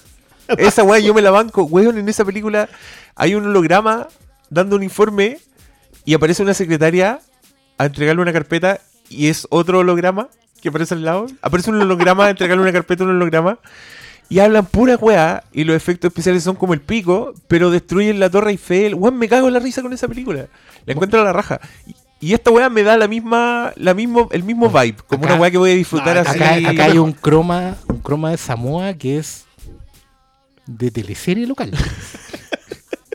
bueno, es que porque tienen las, las mansas tomas de la isla y todo lo que y de repente un primer plano de los buenos en Samoa y esos buenos están ahí en, en Pinewood No, Studios. ¿Y sabéis por qué? ¿Cachai? Porque probablemente esa agua fue refilmación. Se nota. Eh, N, weón. Así, el pelo de Vanessa Kirby que ya tiene eh, Yo niveles que- de teñido, ahí brilla así. Yo creo que, yo, yo en verdad creo que esas weas son porque a veces en las producciones no podéis juntar a los tres weones al mismo tiempo. Es Por, weas así, como son, son terribles. Pero O sea, si igual esta agua tenía el presupuesto más que la chucha. Pues no es- Con la escena de la moto de esa. Era, no era de 200 millones. Con la pura escena Igual de la... encuentro yo que son muchas lucas. sí. Ah, Con la- la pura escena de la moto salí... Salen 40 películas chilenas. Yo creo que la- la- ya también la escena del, del, del De edificio. cuicos, de cuicos con pena. Cuando, qué, qué demoledora esa, esa Sí, definición. y eso debería ser una pulera, weón. una película de cuicos con perros. ¿Eh? Como esa written and directed Oh. by Quentin Tarantino. o de huecos con problemas para incluir. Aunque, ¿qué problemas tenía Cebadilla, weón? Ah, que no, No. la agarran las minas. No sé, es que nunca vi las películas de esa cualidad. Pero no, yo, yo quiero defender a G.I. Joe de Steven Sommers. No, no, por Solo por otra escena. Deja- te, lo voy a contar, te lo voy a contar a ti. La primera vez que aparece el ninja blanco con el ninja negro, se están sacando la chucha al tiro. Como que sacan lo- los sables y empiezan como pa, pa, pero una hueá brutal. Ninja blanco con ninja negro. Y mientras está esa pelea, meten un flashback de dos niños. Uno con un con bata de karate blanca, Blanca. y otro con bata de karate negra, peleando con espadas en la misma que están en el presente, así como haciendo así, y vuelven al presente. Tienen un flashback donde muestran a los personajes niños peleando En exactamente lo mismo. en exactamente lo mismo. Es que y esa me- es toda la presentación que hacen de esos me había personajes olvidado. y ya ninjas Me había peleando. olvidado esa weá y efectivamente porque la película de J. Joe, el principal problema que tiene es que solamente dialoga con los fans hardcore de J. Joe. Y no explica nada, no le importa presentar nada a nadie. Que yo encuentro que esa weá es genial. Entonces de repente sale Destro y vos, ¡ah, es Destro! Pero tenéis que haber visto la serie. Sale Cobra, y, ¡ah! Y tú tenés que haber visto la serie porque en la película nada te explica Pero, de pero ¿sabéis lo que, pero ¿sabéis lo que sí pone la película? Pone la épica. Claro, Entonces pues, cuando entonces aparece un que personaje... viendo una muy Sí, grande. po, y a mí me pasó eso, pues si yo no tengo idea Nadie de ella yo y no me importa, pero en una escena como que dicen, ¿quién, quién es el rey? No sé, una explosión Claro, así para el ¿cachai pico. que es- Y todos se dan vuelta y se despeja como el humo y entra la Siena Miller con traje así de Black la baronesa, Widow. po, weón. Y, tú, Y vos ahí y, como- y la weá es como una música así. cha, tra, Claro. Y tú dices, conchito madre, Entonces llegó había, la mala. había dos en el cine diciendo, ¡oh, la baronesa! Y todos los demás así como, No, yo, yo- está buena la flaca. ¿eh". no, yo dije, conche tu madre, llegó la brígida. Claro, de que la película lo esa- me olvidado esa weá porque esos son Storm Shadow y Snake Eyes. Mira, los nerds Que eran, eran hermanos, eran hermanos así como Storm Shadow era el heredero japón, japonés de la weá. Y Snake Eyes era el gringo outsider, po, que al Era- final era- se quedó con el, honor de la weá. americano. Claro, po, sí, esa weá, po. Yo creo que lo más hermoso de eso es que es, todas esas cosas las inventaba un chinito que se llamaba La Rejama, que le mandaban, los días viernes le mandaban los juguetes y el lunes tenía lista la misma historia que. Toda la historia completa, toda la épica del drama y el romance lo tenía escrito es el lunes. Impresionante que, que la, la historia de ella y yo es gloriosa. Ah, sí. Pero sí, Pero así sí tal eso, cual, mira. A Larry Hama, que era el escritor de Marvel, que está encargado de hacer la historia, le llegaban los juguetes el viernes. Que Ya. pasaban un ninja blanco y un ninja negro. Y el mismo mono, pero uno pintado y el Ya. otro no. Dice, invéntale una historia.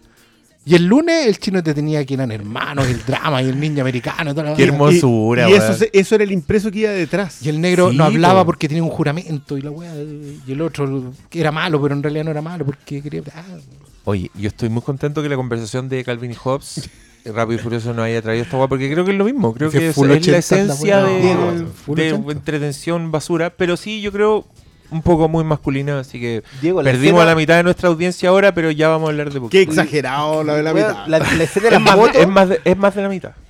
¿En serio? Sí. Yo, yo pensaba que éramos 70-30. Mira, vamos a tener que medirnos. No, eso. sí, no, pero, pero es como por es como 55-45, una cosa así. Uh, Ajá. Estamos como. Así que, auditoras, sabemos que están pero ahí. vamos con la otra. vamos con la otra. Sí, vamos Eh. ¿Quieren leer preguntas, chiquillos? Sí. Ah, ¿verdad que hicieron preguntas? Por supuesto. Puta la weá. La- ¿Y son de Calvin y Hobbes? Lean las de De- Calvin y las de Hobbes. Calvin y Hay Hobbes, preguntas en Twitter, en Instagram y en las historias de Instagram. Anda la mierda, Uno para cada uno de los community managers. Pero avisa Ya, antes, yo, po, yo voy con. Twitter, yo voy con Twitter. Tírate de Instagram. Ya, Twitter. Doctor Malo, esta es para ti directamente. Esta es para usted. Ah, esta es para usted. ¿Qué le pareció? Pues, amigos, aprendan a, pun- Aprendan a puntear. a puntuar. Ah. Este es para usted, coma. Aquí iría un signo de interrogación y el que diría ya. Oye, ya, profesor Banderas, lee la weá. ¿Qué le pareció Roman Reigns? Da lo mismo, no, no tiene ni un diálogo, weón. ¿Quién ¿Faltó, se Ri- preocupa? ¿Faltó Rikichi para el papá? ¿Quién es? ¿De qué Y los usos, no salieron los Lo usos. uso, weón. Lucha libre. Puta la weá, ya, po, weón. Por poco. Fútbol, es un, fútbol es una weá, pero lucha también. Oh, los culiados, No, weón. weón, Roman Reigns es uno de los. Es como una de las partes de la familia samoana de. de El que Hobbs, sale en plano medio a la Y no dice izquierda. nada. Es el weón grande. Ah, ya, pero. Es que es como el campeón de ahora de Hay- la hay- WWE. ya, pero, más- pero, pero hay, hay una de estas armas de lanzas como con una curva la- arriba que tienen más carisma Sí, que ese weón. No, No, ese weón está ahí porque. Oye, el medio shade. Te va a llegar, weón. Te van a poner un rollazo en la, en la cara, weón. Es el coso En ese pueblo. momento, cuando filmó la película, la pudo filmar porque el weón está en la lucha libre porque tenía cáncer. Oh, qué lamentable. No, no, ¿Cómo igual, va eso, igual no No, Yo creo que igual te puede poner el rodillazo. Sí, de todas maneras. Me pega así. Ah, y, y flecta los bíceps y el bíceps me saca la cresta. Y hacen como un, como un cascanueces con el, con el cráneo de este weón. Al fin vi The Girl with All the Gifts. y- Ah, y, buena. CTM. Pero como en la Buena Gracias, de- Don. Hermes, para recomendarla. Te dicen Oye. que leáis las puras weas de. Ya, ya, ya, ya. No, pero está bien, está bien. Uno recomienda una película y tres años después aparece alguien y dice, oye, la vida era buena. Así que ahí uno sabe que está haciendo bien su trabajo. Está bien. Solo les mando un gran saludo. Gracias a ustedes compré Spider-Man. Saludo a los cuatro. Me alegran el día el trabajo de la calle. Si, si compró en un lugar en específico, yo quiero comisión. A ver, espera. eh, ¿A cuántos minutos de and- Ah, mira. ¿A cuántos minutos de Hobbs Shaw se querían salir del cine? Pero que ese, ese prejuicio, hombre, al minuto 200, cuando terminó, ahí se quisieron De salir hecho, del nos cine. quedamos hasta el final cuando quedamos quedaron los pa- pa la- a la Nos segunda quedamos hora. los créditos finales, weón. Escenas post créditos si me quedé también. ¿Tiene escena post-crédito? Sí. Obvio que tiene escenas Obvio. post Pero son, son hueveos. De cagados no ponen el logo Marvel al principio, weón. Lo único que les falta. ¿Qué Ya, piensan pero- ustedes de las restricciones de los contratos de esos cabezas de músculo para hacerlos ver rudos y fuertes? Pero que explique qué es eso, pues, ¿qué, qué significa eso? Quintero. Salió, salió un artículo en donde, bueno, ustedes saben que La Roca, Dwayne Johnson con Vin Diesel se odian. Y por eso los separaron y este bueno está con el spin-off. Eh, la Roca decía que había un miembro del elenco que era un pussy. No, no me acuerdo cuál era el término gringo que usaba. Pero era un weón que era... Pussy es un término gringo. Sí, vos, pero no, no le ponía... No le ponía en el set, ¿cachai? Un blandengue. Era un blandengue. Y ahora salió el artículo en, en donde decía que todos los golpes, las, por ejemplo, ya. Vin Diesel, que es lo que tenía, tenía como a su hermana de consultora creativa y la tenía contando cuántos golpes le pegaban para él después pegar la misma cantidad de golpes en pantalla. ¿Cachai? Después. una- me era- parece razonable. Era como una weá matemática en donde. Ya, si Jason Statham atraviesa una pared, en la siguiente tiene que la roca eh, atravesar la pared con Jason Statham. Y es como. Este picante. ¿Crees que Arnold alguna vez hizo una wea Esa así? es la weá que yo me pregunto, po. ¿Tú crees que Sly alguna vez dijo, no, no voy a meter a la wea con los murciélagos? No, no me va a poner el. Puta los weones penca, weón. Sí. Oye, yo quiero aquí tirarle el flores. el chip Ah, era ya. a Vin Diesel y un poquito a Jason Statham también. Porque decían que igual la roca era, pero era porque el weón. Igual yo, acá, yo me igual- acordé del meme Los Dobles. Sí, igual acá en esta película tienen como abiertamente el plano comparativo. Onda, por ejemplo, hay una secuencia de, de la roquita en un bar y al tiro viene una secuencia de Statham en un bar. Pero no son necesariamente equiparables. De hecho, hay No, una secuencia en un pasillo. Es que son contrastes. Claro, lo- claro. No, pero después ponte tú estás en del pasillo donde cada uno tiene que coger una puerta Ah, para llegar al otro lado. Entonces, dependiendo lo- cómo iban a enfrentar los desafíos. En una puerta había un solo hueón grande y en la otra puerta había muchos hueones chicos.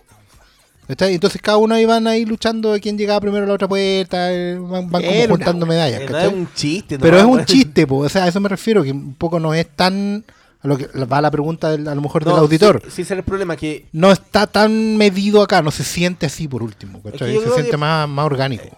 es que yo creo Pero que es, es eh, el igual, igual Tom, Diesel, Tom. Cruise está loco. ¿Ah? Y nuestro, nuestro, Claro. nuestro estándar es Tom Cruise. ¿cachai? O y, sea- Jackie, y Jackie Chan. O sea, claro, mi, mi- mi estándar es Jackie Chan, Mi estándar son las fracturas. la fractura. Fracturas. No, mi, estándar es si la película tiene el Escena secuencia, no, en los créditos te muestran toda la escena en donde el actor sacó la concha de su madre.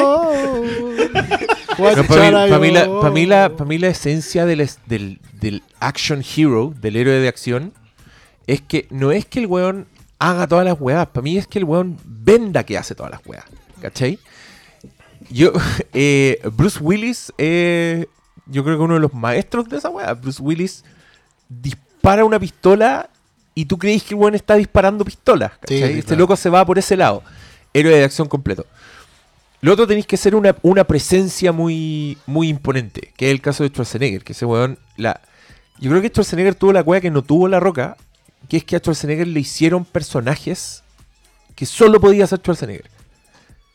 La Roca como que la hizo al revés, como que el weón hizo Claro. su propia imagen Ah, y después empezó a... el personaje Claro, empezó a ahí- buscar personajes, entonces el weón nunca va a ser tan, tan No. grande como Arnold, pese a que era como el sucesor lógico. Le dieron el, Si- el relevo. Si todos quedaron para cagada cuando el weón salió en el Rey Escorpión, dijeron este weón es el nuevo y le pusieron todas las fichas y le hicieron una película de Oh. Hércules, lo- como que lo contrataron, así se volvió como... Salía. Angélica. Pero mira, en- Hércules de Brett en de- mira, piensa tú que en Depredador eran todos los buenos bacanes.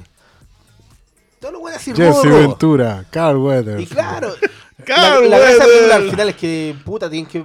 Al final, igual Arnold usa la cabeza para enfrentarse al, al depredador. Pues entonces aquí, que te midan los golpes, igual. No, pero Y, aquí, y, y ahí yo creo que también cae eh, Sylvester Stallone. Mm. Y, y la otra categoría que a mí también me gusta mucho es el héroe de acción actor, que es un buen actor que se transforma en. que, que vende realmente todo, que puede hacer cualquier cosa.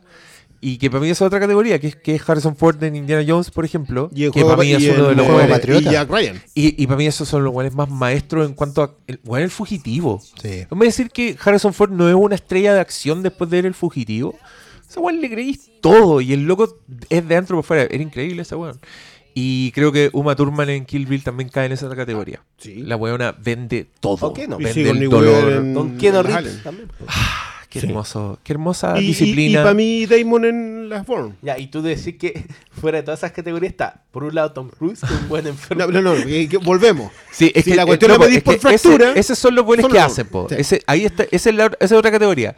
Tom Cruise, Jackie Chan, los buenos de The Raid, eh, Los muertos de eh, La Noche Viene por Nosotros. todos el- los el- muertos de Tailandia, weón, No, que weón- mueren con sus cráneos abiertos por nuestra entretención. No, los chicos, hardcore, eso, weón. weón. Y, y los Vean de en Bollywood. Netflix, vean en Y los de Bollywood que, se llama- tiran de una palmera con escudo. no, es que no lo vieron. Hoy día en redes sociales Ah, apareció, que lo es voy una contando, película de como de los 2000 una película de. Bollywood y es una segunda parte, por lo que vi. Y que Sí, no, no, no, perdón. Es que uh, la primera se llama, anda, ponte tú. Baja la main. Baja la y esta es main. Baja la main 2. No, Baja la Main The Beginning. Ah, ya. Y la segunda se llama Baja la Main The Conclusion. Ya. Bueno, en la, es que subieron una, colgaron una escena en redes sociales en que básicamente hay, una, hay un asedio a una ciudad fortificada en, en la India del año 1000. ¿Ya? ¿Cachai? Y está el héroe, el héroe mítico. Ya la vi, me acuerdo. La weá es que tienen las palmeras clásicas del desierto amarradas hacia atrás como catapulta. Entonces el héroe se sube primero delante de su tropa. Su tropa son seis, es, una falange, digamos, que va detrás de él. Todos con un escudo a la usanza romana y una lanza. Se toman de las manos, cortan la, la catapulta, salen disparados. En el aire los buenos forman una, una especie de ariete con los escudos. Caen La wea buena. giran en el aire, rompen, caen parados girando en el aire Y empieza a y sacar la empieza la y obviamente rompen el asedio y empiezan a Quiero decir que esa es la primera quiero escena. ver esa weá. La continuación de esa escena son todos los demás saltando. Y hay unos, unos soldados sacrificados que golpean el muro. Sí, hay unos que no lo logran, no logran saltar Oh. y chocan abajo. Bueno, yo quiero ver esa weá doblada al inglés. Bueno, hay que, hay que ver esas weas. Donde que hable- la boca. Vamos aquí y sigan moviendo la boca. No, Ya. quiero ver la doblada al inglés. Y, y, en, y acostado así en, en cojín en el suelo. Por supuesto, y comiendo con uva. y con esas pipas Comiendo dátiles y uvas. Comiendo dátiles, weón. Bueno, higos, Ah, ya que estamos acá. Ya. ¿Hubo justicia para Han? No, pues weón. Ahora entendí quién era Han. Leí la pregunta. Hijos de puta. Eh, Ya, yo tengo preguntas también acá. Dale, dale, dale, porque acá están. Ah, Sí, eso. No, sangre, no- sangre pelados Tatam. Me imagino que Sí, justicia para sí. Han. a- Sí. adscribo. Ya, aquí pregunta en pistolerío. ¡Pistolerío! ¿Los pelados tienen poderes como en el universo de Shyamalan? el amigo saltó con el indio de Bollywood, parece. ¿Tienen Pero si es poderes? uno solo que tiene poder. el- Oye, pero a mí igual me, me sorprende mucho que. No, pues el. El Split también tiene poderes, po, Sí, pues, todos los Ah, pelados ya. de Shyamalan tienen poder. Eh, puta, no, me distraje y quería decir algo. ¿Qué fue? Ah, no, que me, me llena, me encanta cuando en las franquicias hacen weas raras como cambiar, meter ciencia ficción, anda cambiar el género en la película número 8. Esa wea yo la encuentro fascinante. Número Y, 9. y, y en la única donde pasa eso que se me ocurre es en Viernes 13. Porque Viernes 13 es, No, es no lo un, es un humano. No, es un humano que se supone que el weón es duro de matar nomás. onda, que sus heridas nunca son mortales, que el weón se levanta igual. Pero en la 6 clavan, le, van a donde está el cadáver enterrado, le clavan un fierro y le cae un rayo y el weón resucita. El weón se vuelve zombie. En la película 6 es sobrenatural por primera vez. Claro. Entonces ahí ya empiezan a pasar weas raras. Igual- Y en la 7 es un gusano que cambia de cuerpos. Ya. Oye, mira, yo tengo aquí un comentario. Dice: La Josoto en Instagram. Solo decir que he estado todo el día escuchando el podcast en La Vega y que acabo de terminar el de Batman vs Superman. Recién. Audio, Eh, audio comentado. Audio, audio comentado. Ambas partes. Y me duele el corazón ver que siguen saliendo películas con títulos rápido y furioso fit cualquier wea. el cómo distorsiona la idea original de la película inicial para crear casi un universo cinematográfico tipo Marvel. Sí. Porque la guayita funciona, po. Mi pregunta es, ¿nos tendremos que vacar chorrocientas películas más aparte de las ocho que ya hay? Sé que hay de todo en el reino del señor y que hay cabida para todo, pero... Por favor, basta. Eso quería sacarme y decirles que son lo máximo. Ah, Corazones, corazones. Bueno, tú ya contestaste, pues hay 14 películas más. O sea, dijeron que querían pero que no, hasta pero la que no las pesques, pues sí, da lo Ya. mismo. La, la otra semana está entrenando otra weá. Mira, yo creo... Igual a esta no le está yendo bien. Como a cine lleno ya dijo hizo que como la vio. 200 millones. Pero no weón. puede contra el Rey León. Rey León del Orto. Oye, sí. Creo que- Cristian Eh, dale Bionet. dos semanas. tus caso- comentarios de recaudación sí, generalmente están malas. Bueno, bueno, Pero en todo caso, yo prefiero un Calvin y Hobbes que un Rey León. yo completamente. Totalmente. Yo todos también digo esa weá. Yo pagué por esta. mala, weón. Yo pagué Ya. por esta y compré cabrita. Oye, a propósito, Saladas. a propósito de wea mala, otro paréntesis. Voy a hacer un pequeño concurso. Voy a regalar. Eh, El Rey León. No, voy a regalar. ¿Sabes qué sí? Voy a regalar Uy. un pack del Rey León, un reloj, así, weas bacanes, a la persona que adivine algo. Porque me pasó, ustedes no digan nada, porque a ti te, te- te conté algo. Quiero hacer un podcast para retractarme de una opinión de una película. Yo acá dije cosas positivas, pero me las repetí hace poco y me pasé al bando del odio en 10 minutos. Detesto la película, voy a hacer un podcast en el que voy a eh, retractarme, voy a pedir disculpas públicas y el que se lleva el premio es la persona que adivine qué película es, porque no voy a decir cuál es. Y voy a ver los comentarios y si alguien le achunta, ¿Dónde hacemos eso? en SoundCloud. En SoundCloud. ¿Sí? Sí, SoundCloud, Ahí deje un comentario usted. Para el fiel. El que adivine de qué, qué película estoy hablando, que... No sé, no, no sé si decepcionar es la palabra, porque no, no, no me gustó tanto la primera vez, pero... Pero ahora entraste a ahora es odio. Ya. Y odio nivel... No, no voy a decir porque puede ser una pista. Ese, es el pequeño ¿No concurso. es Mad Max? Y no es Tenemos- Batman v Superman. tenemos, cabros, tenemos dos concursos ya, acuérdense. Entradas para Paw Patrol, Mighty Pups, dobles. Tienen que ir al local fílmico, Paseo Las Palmas, local 018. Muy bien, muy bien. Metro El Golf, no, Metro Los Leones. Y acercarse al dependiente y apuntarlo con el dedo y decirle, Paw Patrol, actívate. Y se va a llevar una entrada doble. Son hasta agotar stock, pero son 15 doble. Si hay 15 personas que quieren entrada, por favor, llévensela. Y le agradecemos a BF Distribution por cooperarnos y por creer en nosotros. Igual estamos recomendando la película, si no es que hablemos mal de Paw Patrol. Pero si van a ir Pero- y igual, van a si ir, sí, para los niños, se weón, manda- claro. ¡Alguien piensa en los niños! Ah, ¿qué- qué- qué- qué- Cristian Briones haciendo una mención de los Simpsons, weón, Pero si ya, ya esta cuestión es de osmosis, weón. Sí, Sí, pues esa weá es un meme. Si uno también, si siempre citáis memes y no sabéis de dónde son. Sí. Pero para ti esos son los Simpsons. Sí. Qué vergüenza. Ya, Qué vergüenza. ya. Eh, ¿Qué más? ¿Hay más preguntas o hablamos de la otra película? Hay ahora? pregunta, comentario. Creo que hay un- una también referida a Calvin y Hobbes, A ver. Steve Jobs and Jobs. ¿Creen que faltó una sacada de chucha entre ellos, los calvos, al inicio?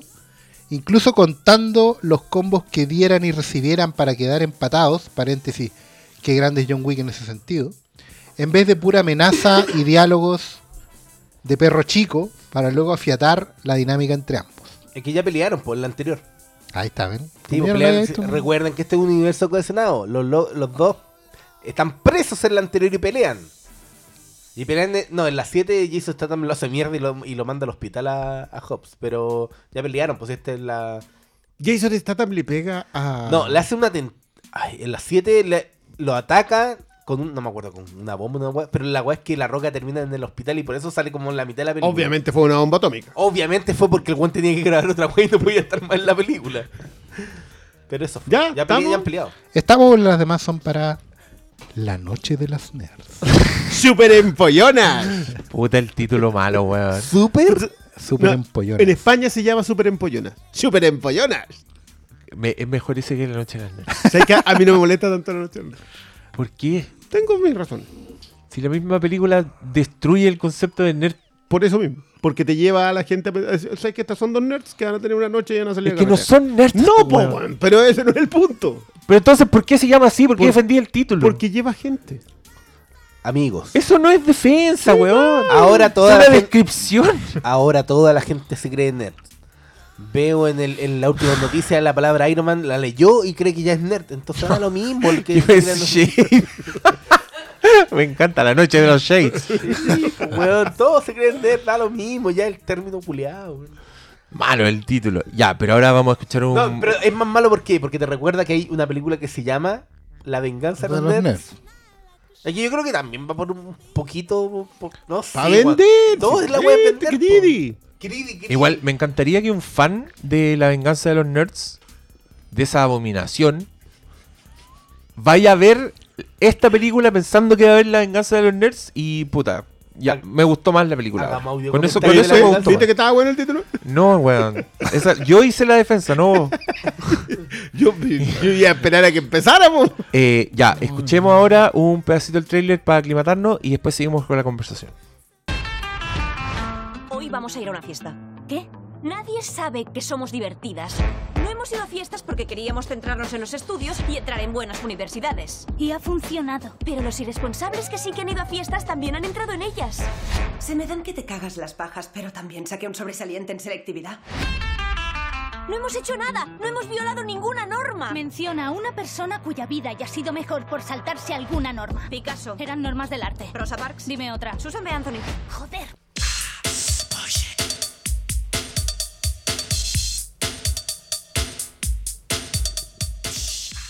La noche de las nerds.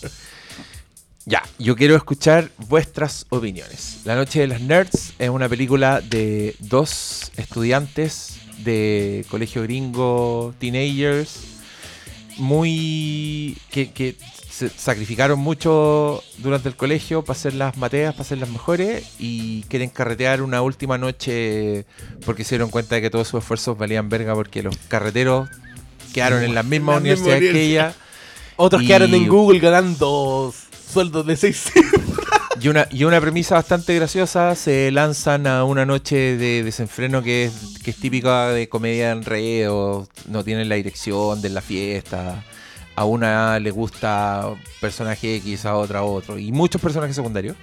Y a to- todo el mundo le encanta esta película, viene con un hype así de que es como una película para ir a pasarlo bien y, y disfrutar, y quiero saber qué les pareció a ustedes. La noche de las nerds. Yo la disfruté bastante, más de lo que esperaba. Tampoco me, me, me sacó así carcajadas, ni me la voy a comprar en 4K Blu-ray. Pero creo que me gustó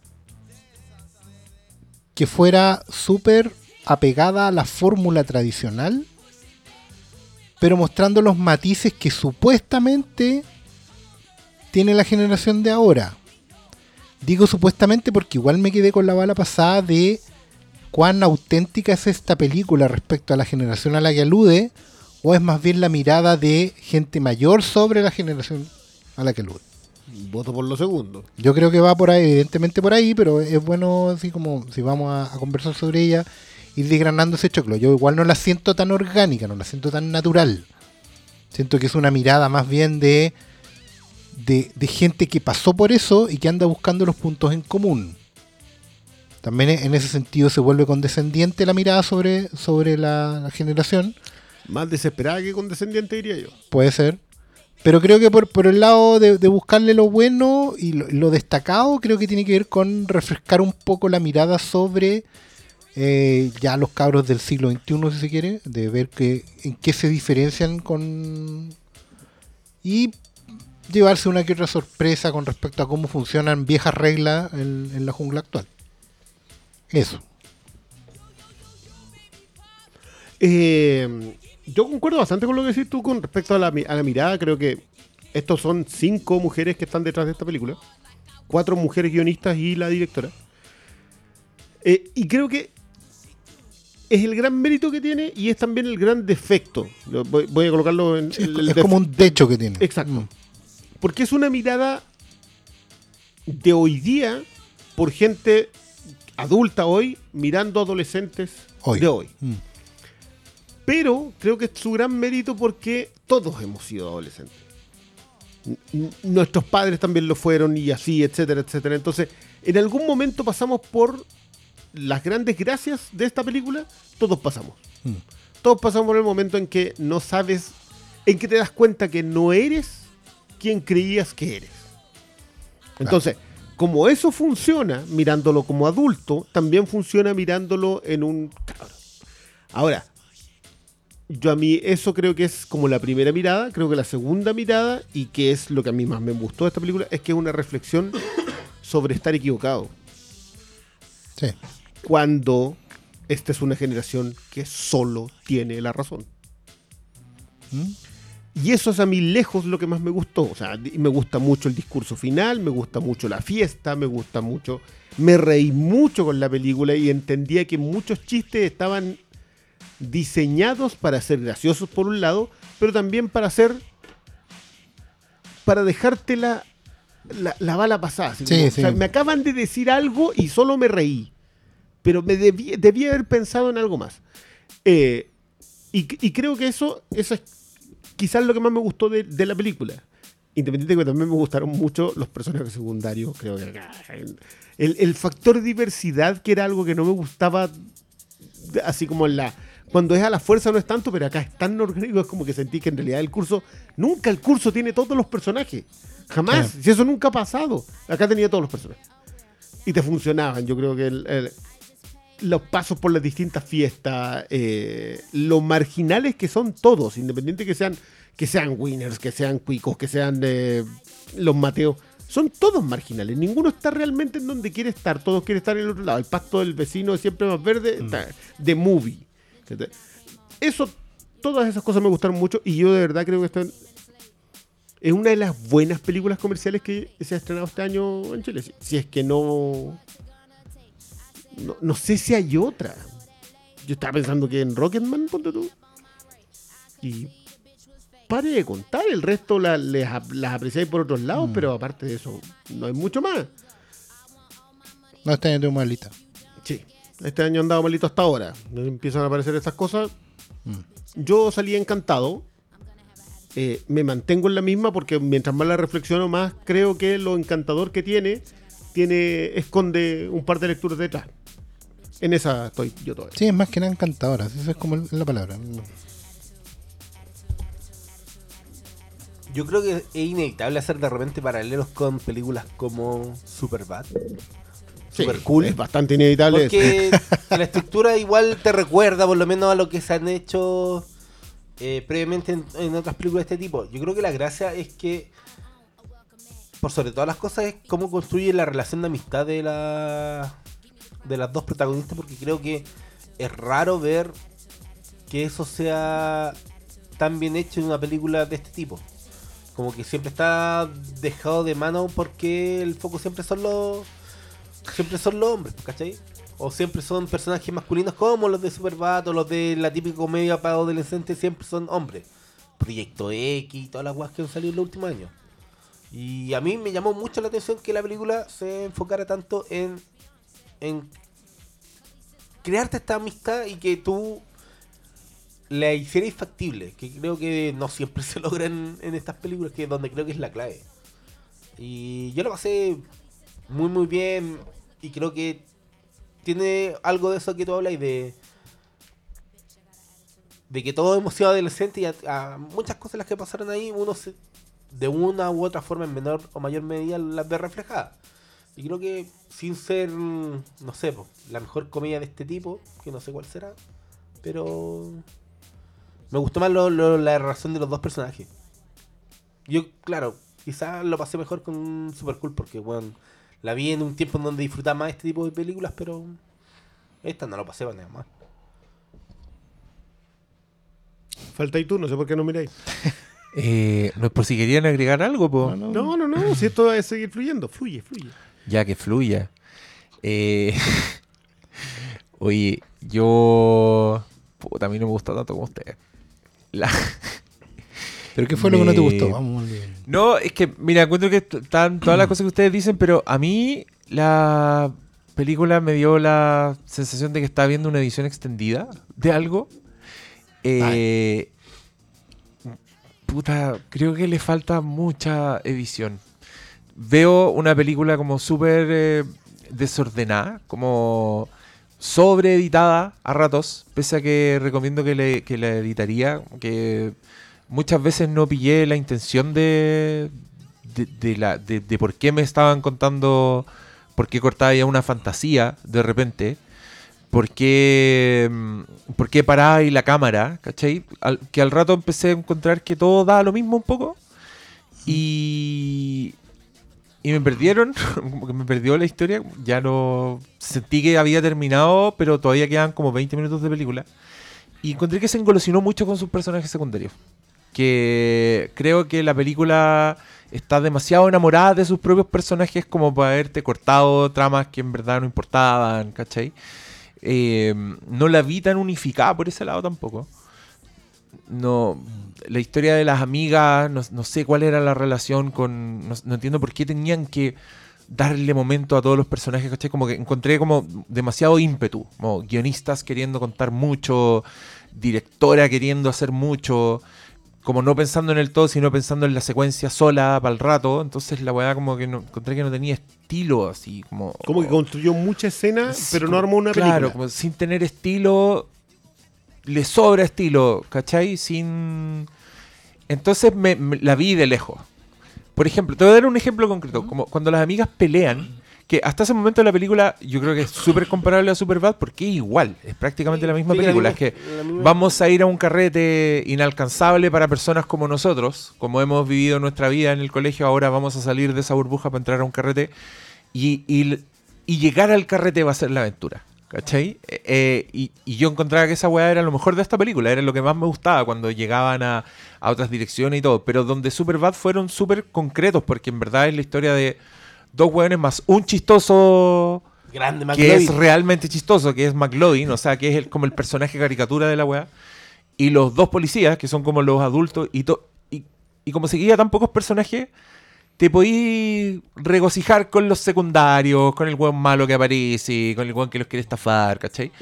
Acá encontré que tenían un desfile demasiado largo de secundarios, todos los compañeros del colegio, y al mismo tiempo meterte como el secundario chistoso de la aventura, como el, el weón del Uber, el loco de las pizzas, ¿cachai? Que encontré que todos esos weones estaban bien. A mí me dio mucha risa. El de las pizzas, sobre El todo. Era, muy era muy gracioso ese personaje y cómo estaba armado. el remate, el de las pizzas, es glorioso. Pero, pero puta, todavía quedan como 70 minutos de película. Entonces a mí me, me pareció como un poco un despelote. Que sí, sí me reí, sí lo pasé bien. Tenía. A mí me gustó mucho el personaje de, de la chica gay. Ya, más que la. de la- sí, de la- sí, a mí también. Y, y encontré que su historia tenía momentos súper buenos. De, eh, de hecho es particular porque en realidad ella empieza, ella sigue su propio hilo en la fiesta. Hasta antes de eso, hasta antes de la fiesta, nunca hay una secuencia de ella sola. O sea, ella en realidad toma su hilo de protagonismo en la secuencia de la piscina. Sí. De, de ahí en adelante la película se desarma, se, se sale de la o- del otro personaje y la empieza a seguir a ella. Y es que es una escena con mucho peso específico. ¿Cuál? Como La secuencia piscina, baño, Ya. Ya. eh, desenlace en pelea. O sea, ti- si tú te fijas, esa secuencia como que sigue... Yo, yo entiendo lo que tú me decís cuando habláis del despelote, porque yo también Ajá. encuentro que hay mucha escena suelta. Como que escribieron muy buenas rutinas de chistes, pero no entendieron la hilación completa. Puede tener que ver con que sean cuatro guionistas. Que, que- que en general no es algo que se dé así como... Nunca sale así como completamente hilado. Pero a mí, a mí en, en lo personal, eso no me desagradaba en ningún momento. O sea, yo entendía que ya acá ya viene esta secuencia, acá viene esta secuencia, porque tal como lo dicen ustedes, es muy super bad hasta ese punto. Eh, lo que pasa es que yo siento que a partir de la fiesta, lo que hace es replantearte todo lo anterior. No es un plot twist propiamente tal, sino que lo que, no sé, pues, que el director estuviera ahí, que la profe estuviera ahí, que el de las pizzas estuviera ahí. Todos esos personajes los miráis en perspectiva post fiesta. Por eso yo te decía que a- lo que a mí me gusta de esta película es que es una película sobre el, el haber estado equivocado. Porque ellas se equivocaron con lo que hicieron durante una etapa de sus vidas. E- Y todos los personajes a los que prejuzgaron, esta es una película llena de prejuicios. Ellas siempre fueron un par de prejuiciosas con el resto. Triple A, Gigi, el, se me olvidó el nombre del de las cadenas que, que no, no- no sé cómo, cómo aterrizar. Todos esos personajes, ellas tenían prejuicios. Nuestras protagonistas, con las que supuestamente tú vas y te identificas o empatizas, eran un par de prejuiciosas elitistas. Eso es lo que eran. Entonces esta película trata sobre haberse equivocado. Eh, no, no quiero spoilear mucho. No sé si esta película es spoileable porque es un, es no es un spoileable. viaje súper súper No existen los spoilers, súper relájense. Claro, Ya. es súper plano como viaje.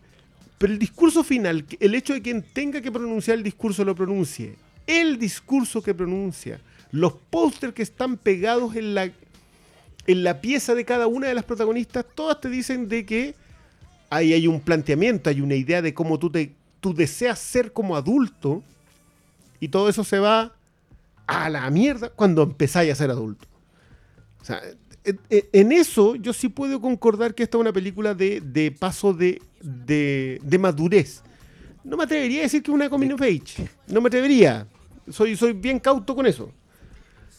Con clasificar ese tipo de películas. No, porque, porque esta no es una película de eso. Hasta ahí las coming of age no tienen que ver con madurar en el sentido de haber de creer que estás equivocado. Las coming of age tienen que, en general, tienen que ver con un evento que te cambia la perspectiva. Y esta no sé si lo hace, porque en realidad ellas siguen siendo exactamente las mismas. En la escena del aeropuerto siguen siendo las mismas amigas. Después de la pelea no, y cambia es, nada. Y es una acumulación demasiado grande de acontecimientos. Como Exacto. Exactamente que, cuál es la lección. O sea, y cuando, y cuando en el minuto 140 ya hay cámaras lentas de las locas derrapando un auto, yo ya no entiendo cuál es el punto. ¿Cachai? No... ¿Cuál es el punto? O sea, si se trata de estar equivocado, como cuál fue... No, no, no lo estoy cuestionando, es que creo que no lo entiendo. Ok, ¿puedo entender eso? No, no sé, po. O sea, a ver, mira. El, ¿O es spoiler? el- ¿Es spoiler decir esto? No, porque en realidad. Igual es interesante esa conversa porque tiene que ver justamente con cuán cerca o lejos estamos del conflicto que tienen ellas.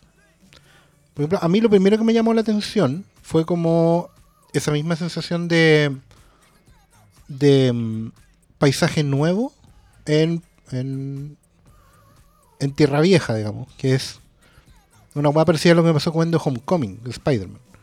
Que fue como volver a entrar a una sala de clase, las salas de clase son las mismas siempre, pero la fauna cambió. Y cambió harto. O sea, para alguien de mi edad, digamos, no deja de ser eh, positivo que claras tribus como las que había antes ya no estén. ¿Cachai? De hecho, me gusta. A mí la, la escena que más me gusta de la película es la del baño. Porque, bueno, de partida, eh, partís planteando que los de los dos protagonistas, uno es gay. Por lo tanto, entre ellos dos no hay onda.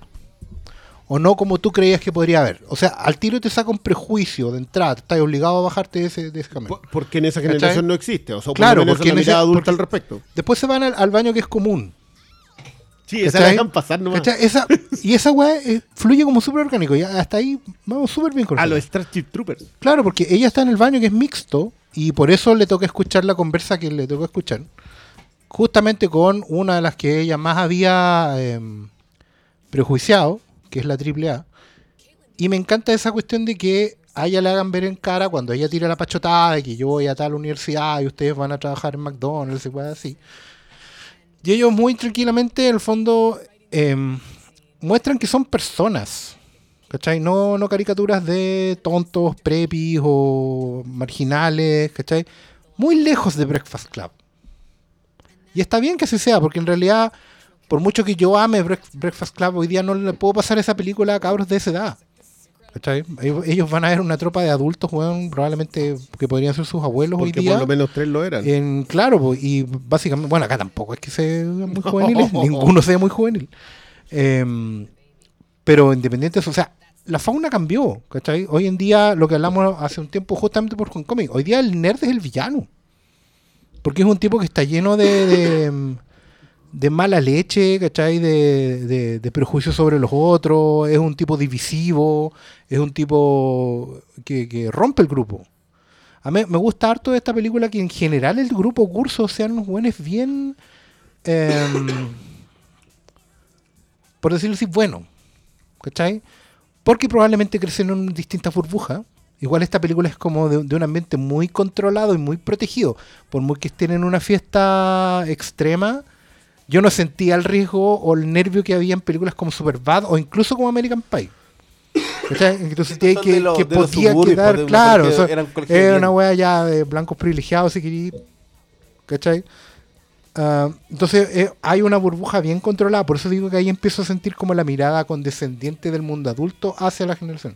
Yo- Como que, yo- te ves que diría- mis cabros son buenos, ¿cachai? Estos cabros en realidad son mucho más progres, son mucho más eh, integrados. yo, ¿cachai? yo acompaño la mirada condescendiente con envidiosa. Sí, sí, creo que hay sí, mucha va, va de ahí. envidia, decir que, hay mucha por eso te digo, envidia, me, me fueron transmitiendo esa sensación de, mira, esta generación es harto mejor que la tuya. Onda, en este curso tú podrías haber estado mucho más integrado, podrías haber estado mucho mejor, ¿cachai? No habría tenido que escoger entre los scouts, la pastoral y, y- Tú y el fútbol, ¿cachai? Yo tuve que elegir, weón, yo tengo un trauma con eso, yo siempre lo voy a tirar aquí. Sí. 10 años más que tú. Ya con eso Escuela es parroquial de Maipú. No, Ah, son Esa era la única opción de tener una buena educación. tiene como 35. Nosotros tenemos ese es el weón. 1037 y tú tenés 1027. Sí, pues el vampiro Eso más o menos. Otro vampiro joven.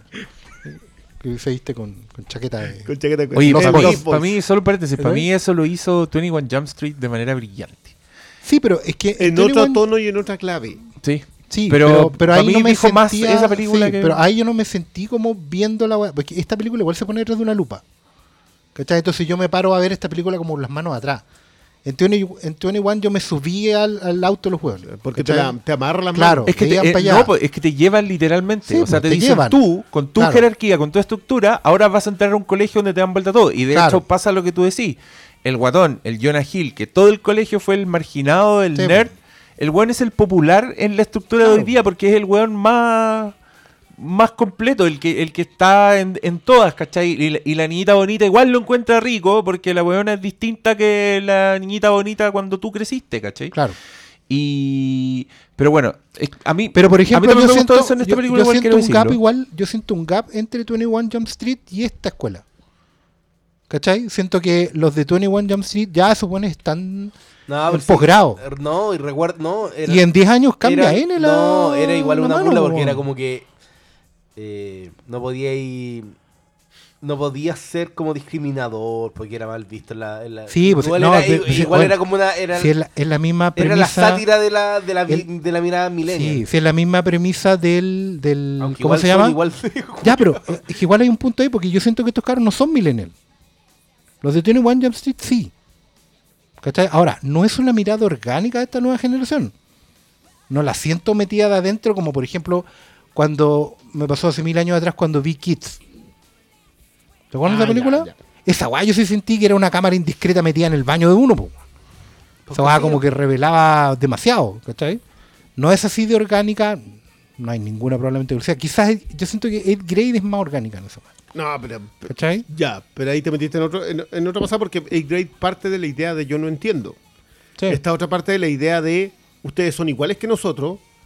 Eh, y claro, tienen más libertades, porque de ahí la envidia. Sí. Pero, pero es. eh, la conversación de Olivia Wilde con. con. eh, con su película es. Ustedes tienen la fortuna de poder ser más de lo que podíamos ser nosotros. Nosotros no podíamos ser todo. Sí, pues esa está la tesis. Ahí Eighth está. grade, parte de la idea, lo que hace Burham ahí, es decir, yo no tengo idea de lo que tú piensas. Yo no lo sé. Claro, por eso es más Trato orgánico, está más no adentro. Claro. ¿cachai? Esta No, otra ya la- se la explica a priori. Porque una parte de una reflexión mientras la, la otra parte de un postulado. O sea, Eighth grade parte de la reflexión de, de yo no sé, es una pregunta. Lo que hace Olivia Wilde acá es un planteamiento. O sea, ustedes son más afortunados que yo en, e- en esa lectura. Por eso te digo yo que hay mucha envidia. Pero también reflexiona sobre, sobre ¿sabes qué? Vaya a aprender lo que es ser estar equivocado. Porque la secuencia del discurso, cuando el discurso lo da este cuico las cadenas, yo lo encontré brillante, porque las otras minas vienen derrapando, lo, que, lo mismo que tú hablas. ¿Por qué está pasando eso? ¿Por qué, por qué ellas vienen derrapando mientras el otro está dando el discurso? Un discurso que tiene que ver con the straight white male, o sea, tiene todos los clichés del discurso actual están puestos en ese discurso, mientras ellas vienen derrapando. Ahí hay algo, yo, yo siento que ahí hay una conversación, hay una mirada que comparto contigo, que yo no entiendo, pero sé que está. Probablemente le tengo que dar un par de más vueltas, probablemente tengo que, no sé, voy a tener que verle todos los extras a la película para saber qué, en qué me O está sea- contando. Pero sé que hay algo ahí. No, pero es que yo creo que al final. Sí, es- es- ahí, ahí lo vemos distinto. Yo lo veo veo accidental, veo weas accidentales, no veo mucha planificación. Impericia. Es que más que impericia veo como. No sé, ambición, no sé. No, no, no, es, que, es que no es impericia, es como un querer eh, abarcarlo todo. ¿Cachai? Como querer tirar las manos para demasiados personajes, para cerrar demasiadas weas. Personajes que quedan a medias, como la, la loca que. La triple, la triple A. Gran que- personaje su- gran personaje, pero ¿qué hicieron con ese personaje?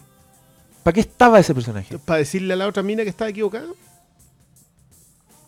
¿Cuántas veces le van a decir a esos personajes que estaban equivocados? Hasta que entienda esa generación que está equivocada. Hasta que entienda esa generación que no es moralmente superior. Perdona, lo estoy preguntando. No, no estoy O estableciendo. sea, yo creo que igual eso es, es darle más crédito de lo que tiene esta película, que para mí es simplemente, oh, ¿qué es lo que se ha hecho generalmente en este tipo de películas? Bueno, ahora lo- nosotros mismos lo vamos a hacer, pero desde una mirada donde son dos mujeres. Y Yo- esta, no, ahí no, está- no, no, perdona. Mientras, esta- mientras tú, yo, mientras yo puedo creerte que eso es darle más crédito a esta película del que puede tener, puedo compartirlo. Puedo llegar a creer que podéis tener un argumento ahí detrás. Pero yo creo que la sobresimplificación que creéis al hacer de esta simplemente una superbad femenina es exagerada. No dije una superbad femenina, dije que todo su, su visión es en base a qué se ha hecho antes. Hagámoslo desde esta otra mirada, y, pero eso no implica que van a hacer algo más profundo solamente por hacerlo. Eso ya es darle crédito. Y yo creo que ahí. Que yo mira, yo me insisto, yo no lo sé. Yo lo intuyo, yo siento que hay algo más ahí. Por eso te decía que acá hay una hay una reflexión que yo sentía que estaba. Yo me reía mucho con los chistes, pero decía, ¿sabes que acá había algo más? Puede que yo no lo esté viendo, puede que la mina, tal como lo dice el Diego, puede que la mina esté pretendiendo serlo, que es este concepto de pretencioso que nosotros tenemos sobre cuando una película pretende ser otra cosa que no es, o que no alcanza a ser, o que trata de ser pero no le da en, la, en las cualidades narrativas. Yo no, yo no creo que sea tanto eso, más como que son chorezas no tan pensadas. Son chorezas como. De verdad, ponte tú, la escena de la piscina me gustó mucho. Mucho. Porque está está súper buena la revelación, ¿cachai? Es como. Y hacen una. Como que la construcción de la weá está buena. Pero. Nada en la película me lleva a esa escena o, de- o tiene que ver con esa escena, ¿cachai? Cuando, cuando bailaban, cuando hacen esas weas con la cámara, ¿cachai? Como que no tiene, no tiene coherencia la wea en, en sí misma. Entonces yo tiendo, escritos aparte. entonces yo no, no pego a la weá, ¿cachai? No veo, no veo el tercer acto como una weá, un curso natural de lo que empezó en el primer, ¿me cachai? Y eso me pasó. Pero encontré que está súper bien actuada, me reí mucho con muchas escenas. eh, y, en verdad, mal no lo pasé, no fue como, "Ay, la película, culiá", ¿cachai? Pero sí me pasó que salí decepcionado. Así como, puta, yo pensé que me iba a gustar esta película. A mí me pasó que la sentí muy esquemática y predecible, que es como mi gran pero con esta película, como que me esperaba lo que iba a pasar. Y creo que tiene tiene que ver con esa mirada de que te plantean desde el desde el mismo punto de vista de la escena del- del- de la piscina. Ya sí está bonita, pero tampoco está diciendo nada nuevo que no te hayan dicho 200 escenas antes. ¿En la misma película o En la aparte de la, en la historia? misma- no, pues la misma película. Como que tampoco. Al final, si al final el- el- el- más que las identidades propias de, la, de los personajes, en donde, claro, obviamente están equivocados de haber sido de. Oh, nosotros nunca carreteamos, intentamos. Era, No, no, no, pero eso, su pero punto no, vista sobre pero- la amistad de ambas. No, ese es sobre, esa es la evidente en la película. La idea de que ellas se equivocan al no haber carreteado, al no haberse integrado a la sociedad. Para mí, para mí la reflexión sobre estar equivocado tiene que ver con los discursos. Porque ellas tienen un discurso en la vida que tiene que ver con los prejuicios sobre el resto, que tiene que ver con una moralidad superior sobre el resto. Y eso, esa moral superior, se cae cuando se dan cuenta que el resto son seres humanos igual de falibles que ellas. Es que, es que eso está en el título. Si Booksmart se refiere específicamente a una persona que es inteligente por haber leído alguna weá. Y lo que hace esta película es como demostrarles que no es suficiente, ¿cachai? Como que la vida es distinta y está las bien, personas pero son da lo mismo, distintas. claro. y, y, y toda esa weá está súper bien. Y yo- ah, también otra weá, que puta, que suena que estoy hater, pero otra weá es lo que dijo el pastor. Encontré que esta weá tiene muchas weas que son súper forzadas. Y yo empiezo a sentir que me están metiendo por la garganta que estas buenas son choras, que este weón es divertido. Yo pasa, creo que eso tiene que ver con, con como aplicar eh, fórmula, pero en el sentido científico de la web. En el sentido que estas películas, igual, las películas de, de la última noche, ¿viste? o de la noche loca, weá, responden a un esquema. Y tú tenías una situación A que por un detonante X te lleva a salir de ese, en ese viaje. En ese viaje pasan cosas, normalmente son tres, ¿cachai? Y termináis con una gran revelación que implica un conflicto y un conflicto que necesita desatarse con el perdón. Y normalmente entre el conflicto y el perdón hay una escena mirando la ventana, ¿cómo se dice? Con lluvia, con una música Y después alguna y alguna persecución final. ¿Cachai? Normalmente es al aeropuerto o a la estación de tren. Perfecto. Agarrar el, el molde completo y aplicar en donde correspondía la escena, pero con los cambios equivalentes al postulado, como decía el Brunet, ¿cachai? De actual. O sea, ya son dos amigas, Tomar el porque esquema de todas estas películas. ¿Cachai? Claro, son dos amigas, van a seguir el mismo esquema, pero ellas, entre ellas, eh, eh, una es gay y la otra no. ¿Cachai? Eh, ella, claro, ellas están equivocadas. Ellas no son princesas dentro de un cascarón. ¿Cachai? Así, esperando salir cual mariposa. Sino al revés. ¿Cachai? Tienen que descubrir las mariposas que están afuera, ¿cachai? Bla, bla. Porque básicamente algunas cosas dentro de esa estructura cambiaron hoy en día. Pero eso que es súper loable, igual se topa con esta, con esta cosa más esquemática de ir yendo paso a paso. O sea, tenéis incluso escenas de vómito. ¿Cachai? Tenéis chistes sexualmente alto, de alto calibre. ¿Cachai? la secuencia inducida por la Tenéis secuencia de droga. ¿Cachai? Sí, que lejos la que menos me gustó Sí. a mí en la película. Tenéis secuencia con adultos incómodos. ¿Qué pinta mono la weá? Claro, po. ¿cachai? Eh, pero es, es como ir chequeando. Check, check, check, check. Pero, Perdón, pero con el plus, con el plus de mostrar cómo, cómo corresponde hacerlo ahora. Y eso para mí fue novedoso. ¿Cachai? Eh, Porque en el sentido, mira, ah, o sea, deben ser así, porque en realidad tampoco, tampoco lo sentí como que fuera full real. Ahora más, en realidad me, me interesa investigar. ¿Cachai? Pero, pero sí, hay Gigi ¿no te pareció real? Eh, pero por, pero por favor, sí, de- el era, weón del bling bling era- lo claro. encontraste muy caricaturesco. era como la Hija de de... Fisher, loco. ¿eh? Sí, ella es la hija de Carrie Fisher. ella. la es hija de Carrie. Sí, ella se ve harto Pero que que, dentro de todo, Ella no parecía saliendo cuarto Yo medio. creo que por eso O repitió, o repitió O varias veces. repitió, claro, estaba como el sexto medio. lo que más quedó es, es cómo construyen la amistad de las dos protagonistas, que para mí es lo que más me, Es que, por lo ejemplo- más me dejó y al final lo que creo que más funciona en la película, porque dentro de todo este esquema super bad, o no sé cómo. Sí, pero ojo, No, no, no, ojo. pero está bien, pero está es, bien. es la, es la Pero te- relación de ellas, pero te digo algo que es algo que no, no es tan visto en No, una que- película de pero este sé tipo. que qué bueno que es tomaste su el gracia. tema, porque yo cuando vi Superbad, yo igual. Ya me reí un poco, pero yo lo sentí súper lejano a mí. O sea, bueno, sus buenos para mí eran insoportables, weón. los tres. Uno no podría juntarme con el ellos en, ningún universo. weón, ¿Y con ¿cachai? esta no te pasó eso? ¿Cachai? No, pero espérame. Pero cuando terminó con, con una de las escenas más gay que he visto en mi vida, porque esa weá full gayness. Que lo lleva en brazos. Sí, ¿De claro, totalmente. Sí, Sí. sí. Y, y, y, tú, y a ti te queda claro que en ese momento no lo, no lo, no lo mastiqué también, porque probablemente los buenos para mí eran muy, muy insoportables. Entonces no tenía ninguna empatía con ellos, ¿cachai? Pero como estas buenas son más adorables, probablemente son más chicas, porque están metidos en otro weá, bla, bla, entendí que más allá de la cosa gay, ¿cachai? De que el, como que el- la, la moraleja de la película es que hoy en día tú puedes tener una relación de amor con alguien que no necesariamente sea eh, sexual. ¿Cachai? Que tú puedes atreverte a amar a la gente en distintos niveles. ¿Cachai? De hecho, a- o sea, que suena en Chain Melody, que es una de las canciones más viejas de amor que hay. En una. Porque no estáis hablando. Es- Creo que la canción debe ser la weá es del 43, weón. bisabuela Una de así. cualquiera de las protagonistas. Ya en Ghost era vieja. ¿Cachai? Era así muy, muy old, old school, ¿cachai? Igual es un cover. Sí, pero, pero, es vamos, idea. esa es la idea. Si está bien que sea un cover, ¿cachai? De hecho, esta película No. se define por eso. Esta película es un cover. O sea, esta película también, no sé, o ¿De sea, Superbad? Claro, debió haber Es un sido cover de todo eso. Si Sí, todo pues. eso siempre fue un, O sea, desde el momento en que empezaron a hacer este tipo de películas, siempre han sido más o menos lo mismo. lo- yo creo que, lo que- la diferencia acá es la mirada. Yo, y que yo comparto que es condescendiente por un lado, envidiosa por otra, y y un intento de actualización por otro lado. Sí, tiene, tiene harto de representación. Así como, hagamos una super bad, pero para esta gente. Claro. Y para esta generación. Y para esta yo- generación, que una- sí. eh, ¿Cuánto tiene Superbad? ¿10 años?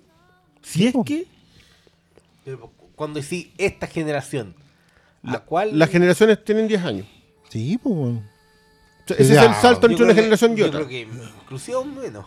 Si los de Superbad ya pueden tener a cabros en este mismo colegio. pues. Pues sí, es verdad, Es terrible. pues. Si, si la- el, el tiempo es inexorable. pues. Oye, la weá deprimente que acaba de decir este weón. Pero si no te pasa cuando hablan de la, de la revolución de los McLovin está, pingüinos. Ma- McLovin está en una reunión de apoderado ahora, weón. Pero totalmente, si cuando hablan de la revolución de los pingüinos, te das cuenta que esos buenos ya están en. La revolución del Jubilados, pingüino po, fue el weón. 2006. jubilados, Esa es la po, revolución del weón. pingüino. Fue 15 hace- años Puedes tener una hija quinceañera, po. No. O sea, si, la sí. tu- si la tuviste ese año, sí. Si anduviste en las tomas y Eh, una cosa lleva a otra, 14 años, 13 años. pues es para matarse, weón. Bueno, hay una pregunta con eso. Hay una pregunta. ¿Hay, hay preguntas de Booksmart? Sí, ya, sí. le damos Sí, preguntas. vamos. Oye, perdón por destruir. No sé, siento que puro hablé mal de la película me siento mal. Pero es que no, pero es hablar mal. no es hablar mal. Si la película, la película, de hecho, si tiene un mérito, es justamente que te empuja a pensar en eso. Yo encuentro que es mucho más valioso que veáis que la película no se arma porque le estáis pidiendo que se arme. ¿Cachai? Distinto como estáis viendo Ant-Man y te da lo mismo si la weá es una sesión de gags. Claro. no, no tenéis ningún Sí, po. interés en que la película se arme. Sí, y, y justamente por eso, porque esta película a ratos quería ser una comedia desatada. O sea, bueno, si los personajes secundarios son de. No, Fal- falta, falta, el, falta el chino de Hangover nomás. Tenía que preguntarte igual. Pero después tenía momentos de cine indie, así, de, de, de película con choreza, con canción. ¿Te pasó algo con la escena del karaoke? ¿Por la canción que estaba sonando? No, Porque a mí esa weá igual me, me pegó en la vejez. No. O sea, me Porque- pareció, me pareció que claramente era una película hecha por buenos más viejos. Claro, por eso te digo. Fue como, vamos, vamos, van a ir al karaoke los niños, van a cantar Sí. una canción icónica. Es que ese Y es punto. para, ahora e- y no. como- para como- ellos, es Claro, weá es como cantar Somebody to Love the Queen. No, no, no, que te, que te pegue ahí, No, está bien. Claro. Perdón, No sé, esa está en Instagram. Usted Ya, preguntas, preguntas. Eh, No, pero, pero, pero yo, es que yo estoy completamente de acuerdo con lo que decís. Y lo que pasa es que yo tengo una. Me paro en, no- en, en- en justo en el pie de al lado, Carnova. Yo mm, concuerdo con que tiene mucha impericia narrativa, con que no toma decisiones narrativas. Que es lo peor de todo. Es como que. ¿Sabéis que tengo este abanico de cosas para contar? Eh, tengo desde aquí, desde donde pararme, y no se decide. No, yo creo Como que, que las construye desde lugares distintos cada secuencia. no, más que eso, yo creo que, que cuenta todo el abanico entero, completo. Que quizás es peor, sí. Yo, es- yo creo que eso es lo que le pasó porque. Y eso hace que se vuelva un poquito predecible. O, o la sentáis esquemática. No, pero- perdona, que pero, pero yo parto de la idea que si esta es una película que cuenta ese tipo de historia va a ser siempre Sí, predecible. pero A mí los aportes siempre vienen desde otro lado. Lo, lo de la predictibilidad, bueno, no. No. sí puede ser. Oye, yo les tengo una pregunta. ¿Cuál es su coming of age favorito? Eso también está, está en la pregunta. Espérate que Ah, ¿sí? Ah, pero les pregunto el tiro. vayan po. pensando, no es fácil. Ah, ¿sí? No, ah, ¿no, no, tienen no, no una flor de labio? no, no, no tengo una así como. Ah, ya se la chucha entonces. Pero tengo tiempo para pensar porque Ya, la otra. internet no está cargando. Oh, ah, no, yo tengo. Pero, sí, sí, es Coming of Age. Almost Famous. Es una coming of age. Esa. De hecho, yo la vi en la media y estaba indeciso por este desperismo. Así que creo que este- en esa época Cameron era, Crowe lo era- logró. era muy Es raro. culpa esa película por la chucha. No, no, pero mira, en esa época era muy raro que yo viera una película, sacara el DVD, que ya, ya ves, esta cual la vi en DVD, o la vi en ya no me acuerdo, y la volviera a ver de nuevo, al toque. Y me pasó con esa. Me pasó con el Club de la Pelea también, que fue. Pero era muy raro que yo terminara una película y, y la que no vi en el cine y la viera por primera vez en el mercado hogareño y la veo o no. Y con esa weá me pasó. Y la vi dos veces seguidas. Y esa es mi favorita. Me gusta ese concepto, la vi en el mercado cariño. En el mercado hogareño. Me gusta ese- El, el doméstico. Daba, El daba el, doméstico. el video doméstico, da- daba tazona. Sí, como que, la, del como que la vio al lado de una chimenea, así me imagino. ¡Qué hogareño de tu parte! arriba, arriba de un chalcito. No, estaba en calcito. No, no, bueno.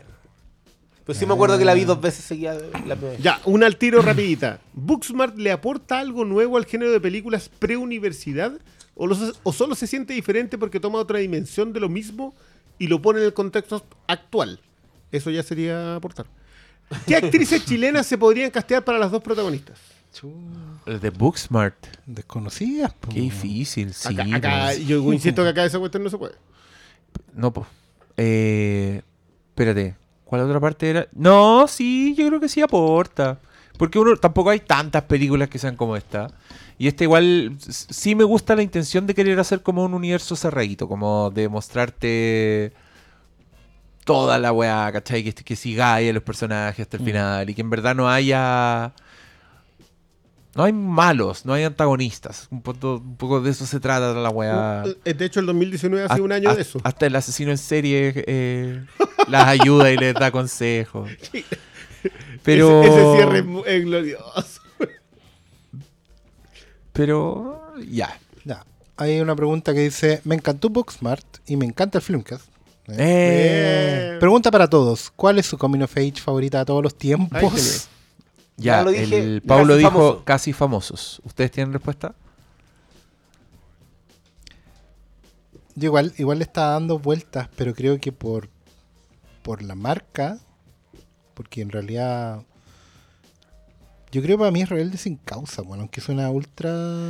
Puta, Oscar Salas. Qué Están. Oscar Salas Sí, para su weón. weá. ¿Cierto? Tengo que mantenerme en personaje. Porque de verdad esa fue la película donde fue como, hoy, bueno, en realidad es, es como las weas todo. Y de ahí a The Smiths y de ahí a... Pero weón, el Camino of ¿verdad? Age.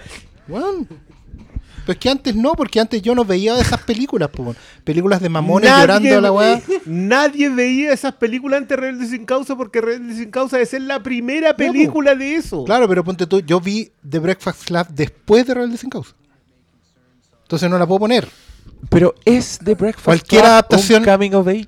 También tengo dudas al respecto. Yo creo pero ponte no. tú, es que para mí, estructuralmente, el Camino of Age favorito es la Isla del Tesoro. ¿Cachai? Pero va cada vez más atrás en el po, tiempo. Para, weón. Entonces, po, ¿cachai? Esa weá yo la leí a los 12 años y me fui a la chucha, po. Vamos a llegar al éxodo, ¿Cachai? weón. Sí, en realidad, el éxodo. José, weón. Bueno, está en el ¿Sabéis éxodo. sabéis qué terrible? sí, po, weón. Eh, Contesten una película. Porque si no, ¿cuál? Eh? Para mí es, es rebelo, pero yo a mí... ¿Para ti es qué? Stand by me. Bello Camino Beach, po, weón. Y rudo. Te matan al weón Sí, al final, po, weón. Ay, sí, es que Lo mataron ese- por ser justo, weón. Intervino en una pelea y lo apuñalaron. Arriba Bueno, el Phoenix. Pero ¿y qué esperabas? Qué dolor. Si el weón. adultez. Qué buena, eso? qué buena respuesta te sacaste. Igual que mataron al amiguito de James Dean. Entonces tenemos re- casi Pero famoso. mira el. Mira, casi famoso, Rebelde sin causa y Stand, by, Me. ¿Y la tuya?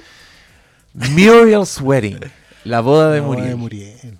Una película que es una preciosura. Debo, debo aplaudir esa elección. debo El aplaudir. coming of age está en una mirada que se dan dos amigas en un taxi escuchando Dancing Queen. Ay, me emocioné. Busquen esa película. Creo que no está en ninguna parte por la concha de su madre. Se- Pero de- desapareció vean, el DVD y hasta luego. vean ¿La la, sí, Obviamente. sí, unos- uno- Comprar una este, tienda decente. este es un hogar bien constituido, pues Paulo. ¿Tú crees que la weá es chacra? Es una joya. Eh, me encanta decir, esa película, por favor, la- veanla. Las cuatro películas elegidas acá. Y la mejor actuación Les de, aplaudo, de Tony. No, igual me da- igual me da risa te, porque- te tiraste ahí. No, es la mejor.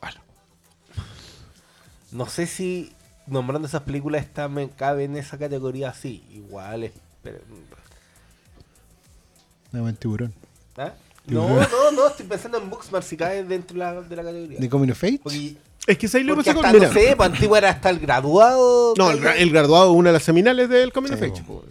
Lo que pasa es que, a ver, Es que, Es- es que yo, yo es que hablamos, que hablamos del graduado con la Natalia. El, la mirada final del graduado me dice que no hubo age coming en esa película. Los últimos segundos del graduado te dicen que está todo igual. Y creo que la última escena de Booksmart Ese es mi punto. me dice lo mismo. Me esa- dice, esa es la gran, mi gran entonces, ¿para qué fue esta wea? Quizás para que no miren al resto igual, pero ellas mismas se siguen mirando igual, la amistad permanece, pero la mirada del mundo no es la misma. Creo que has identificado correctamente la quinta pata del felino. Del, del felino. muy bien. sí, es que, es que yo siento que ese es el resto de la película. Puede que la última escena no me lo diga. ¿cachai? Concuerdo contigo en que. Y, y ta- y también con lo que aplaude el Pablo de que la, la secuencia de las amigas siempre se mantiene muy bien. O sea, como que. O sea, como la que su- su- del desarrollo, la- la que más- todo. Sí, pero igual como que yo siento que de- después de la fiesta todo queda exactamente igual. Y después de esa pelea, que encuentro la escena, la escena muy bien lograda, la idea de ir de un lado a otro mientras los celulares de fondo se prenden, a mí me funciona. Pero de nuevo, concuerdo con. Oscar de que también es una mí, mirada de viejo. ¿Sabéis por qué esa escena no me funciona? Porque les bajan el audio a la discusión y ahí tú das un paso atrás, pues veis la weá de lejos y yo no entendía por qué estaban haciendo esa weá. ¿Por qué en ese momento nos sacaron de los, de los pies de los personajes? ¿Por qué aquí escogí no sentir lo que están sintiendo los personajes? Porque te lo muestran como que literalmente las callan y, y lo único que escucháis es un fuck you, ¿cachai? Yo, yo decía, no entendía por qué, por qué estaba haciendo eso. No, no creo que- percibías la, la intención de la escena.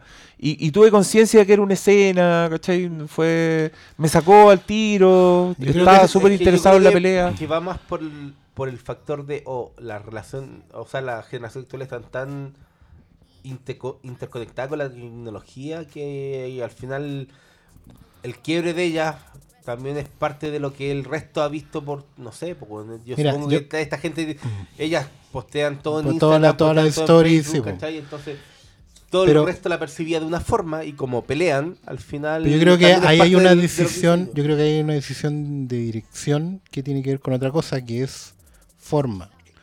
Porque en general mi impresión es que cuando sacan el audio y te dejan con lo que está pasando, es un recurso del cine indie para que tú escuches tus propios pensamientos. Es un momento para que tú digas, oh, mira cómo se destruyó, oh, mira lo que pasó. Es como, es como, así como en el cine mainstream, lo- hay personajes que te explican lo que pasó hace cinco minutos para que no perdáis la atención. Porque, En el cine indie están estos silencios que son básicamente para que tú escuches claro, tu tus propios pensamientos y tus conclusiones, que son obviamente muy avesadas y que son parte de la construcción de la película. Porque recordemos que en las películas nunca están las respuestas, las respuestas las tiene el espectador. Entonces, para eso vienen los Sí, pero, pero ¿por qué hacerlo ahí con los Porque es por que- forma, es como. Porque lo que eh, se eh, dijeran no importaba. Claro, lo imp- lo importante es escuchar tus propios pensamientos. Pero eso es un juicio de alguien. Sí, pues del espectador. Es una... Pero es un me- a recurso ver, formal. A Si me lo preguntáis a No mí... golpeen la mesa. Si me lo preguntáis a mí, es una decisión de la directora para decirte que en realidad lo que ellas estaban diciendo no era importante. Pero eso es una decisión. Claro, es una decisión de la De directora. alguien. Sí, de la que, que directora. se te clava en los ojos cuando estáis viendo la película. Claro, porque, porque ella toma una decisión por forma y acomoda la decisión al fondo. La decisión por forma es mostrarte que una pelea de ese tipo hoy día no tiene tanto impacto en la intimidad de los dos personajes que la están teniendo como lo tiene en los celulares que se van prendiendo para grabarla. ¿Dónde tiene el impacto? En el hecho simplemente que pelearan. Lo dicho ahí no tiene importancia. Era el quiebre que estaba ocurriendo. Por eso a mí no me gusta que las escenas posteriores ellas pasen como si nada. Porque en realidad Además, está- po, weón. Claro, eso, eso no. La escena en sí, para mí está precisa. O sea, me- La me- escena en sí está precisa, pero está inserta en un contexto donde hay seguido a los personajes y no los hay abandonado en ningún minuto. hasta ahí. Porque ahí tú no abandonas a los personajes. Los persona el conflicto que ellos tienen no es importante. De nuevo, no es importante el diálogo. A mí no me importa lo que se estén diciendo. Me- hasta cuando lo van bajando, porque es una cuestión No, sí, a mí tampoco. Y si por algo llegan al momento en que fuck you, está clarísimo, Claro, porque- ¿cachai? porque- sí, es que siento, siento que te queda súper claro de que la pelea. Lo que importa es la pelea, no, no lo que se haya dicho. Las palabras no son tan hirientes como el hecho de que ellas hayan decidido destaparlo. A mí lo que me molesta es que el, el, el weón que te está contando la historia en ese minuto decide ponerse el foco en sí mismo. Ok. Yo creo que es una decisión artística, pero entiendo lo que estáis diciendo. O sea, creo, ¿crees que el artista que lo está haciendo, el dire- la directora que lo está haciendo, decide tomar una decisión estética más pensando en que es una decisión estética que en la utilidad de esa decisión estética para la historia? ¿Estoy bien? Sí, es un poco de eso, pero No, no, no, sí, sí, entiendo el punto. también es quitarle el micrófono a tus personajes. Después de que se los hay puesto hasta en la conversación de la masturbación con el osito. donde ha sido pornográfica en hacer explícito todo lo que tus personajes dicen y hacen. Y en la intimidad que tienen. Y en ese momento, quitárselo, para mí me es súper arbitrario. Como que no tiene, no tiene el sentido que le estáis dando tú, porque en el contexto de la historia no lo tiene. Si hablamos de la escena en sí, podemos hacer completamente tu argumento. Y te lo banco. Es que- es que yo- Eso pasa en esa escena, en esos 30 segundos. En todos los miles de segundos restantes no, no hay nada... Es que de nuevo, yo siento que es culmine.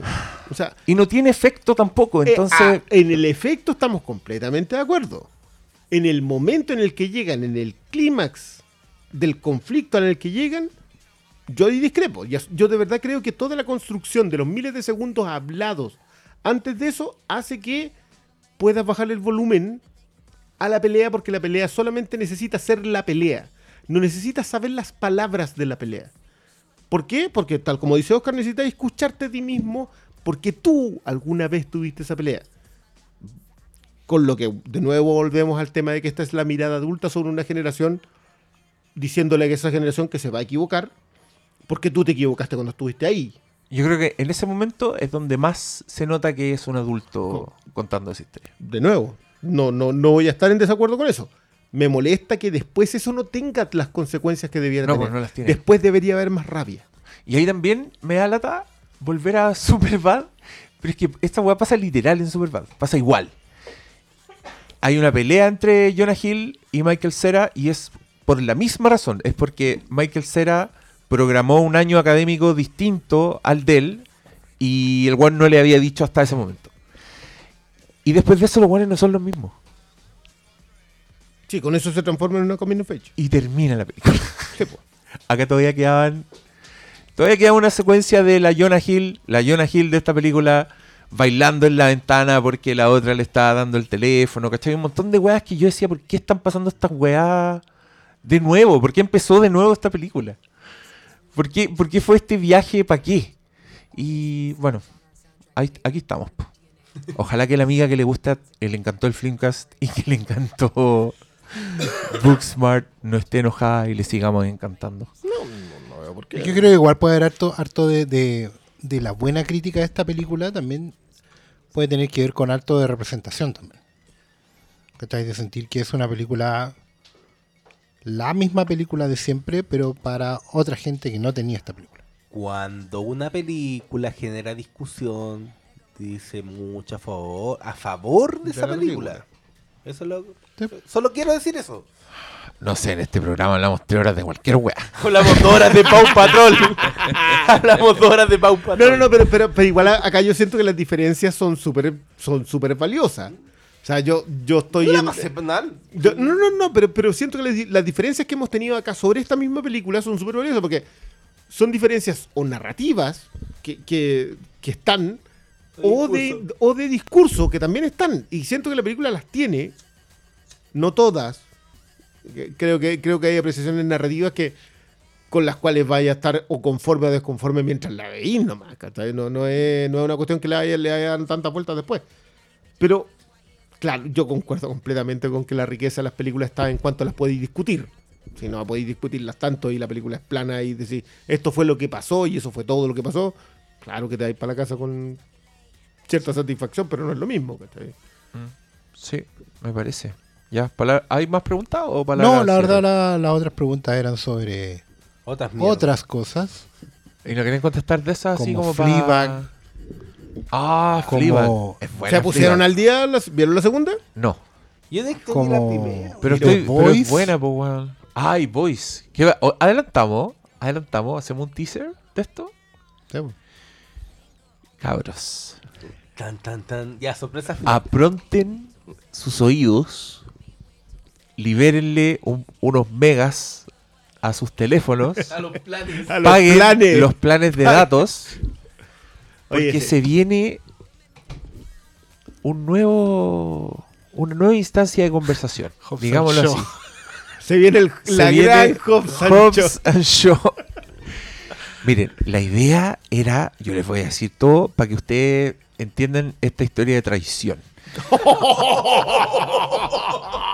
La idea es que el Brione quería hacer un podcast de cómics, así eh, taladrando, haciendo lo que a él le gusta hacer, hablar de, sus de sus comiquitas, de sus personajillos ¿Por qué me echa la culpa a mí nomás este weón? de sus de sus dibujetes, todas esas cosas. Y yo, para ello, le, le hice una entrega solemne de un equipo de audio que fue con el que yo grababa los primeros podcasts del Filmcast, que estaba ahí en un closet. Y él se lo llevó a armar lo suyo. Y ahora me entero de que en verdad van los tres hueones a grabar. y que básicamente hicieron un Flimcast sin Hermes el Sabio. Así que pronto su podcast Flimcast sin Hermes el Sabio. Cor- cortesía de Hermes el Sabio. Hermes el Sabio presenta el sin el- Hermes el Vin Diesel de La la weá ya, ya me cagaron, weón. Hicieron el club sin Homeros. Pero si podía ir igual. Pero, Ah, chucha, gracias. No, no, perdona. Pero de verdad querés ir a un podcast de dos horas en que vamos a estar hablando de Gardenis. ¿Dos horas? Yo no pongo. Yo, yo tampoco le pondría, le pondría No, cabros, Yo no está pondría bien, está bien. Si, si los dejo ir y no vuelven es porque nunca fueron míos. No, ya, pero esperen esa maravilla porque se, se van, no sé cuándo se van a juntar, ahora esto ya hablan entre ellos. Tenemos, tenemos un, Pero- un grupo de WhatsApp aparte. Pero espérenlo, espérenme. Oh, los culiados. Mira el huevón. Rata inmunda, animal rastrero, escoria de la vida, adefesio mal hecho. Infrahumano, espectro del infierno, maldita sabandija, cuánto daño me has hecho. Alimaña, culebra ponzoñosa, desecho de la vida, te odio y te desprecio. Rata de dos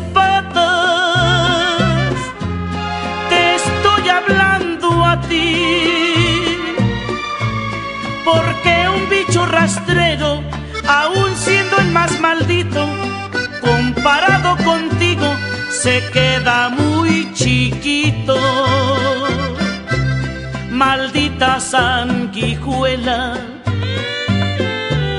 maldita cucaracha,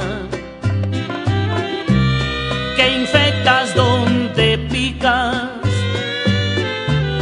que hieres y que matas. alimaña, culebra ponzoñosa, desecho de la vida, te odio y te desprecio. Rata de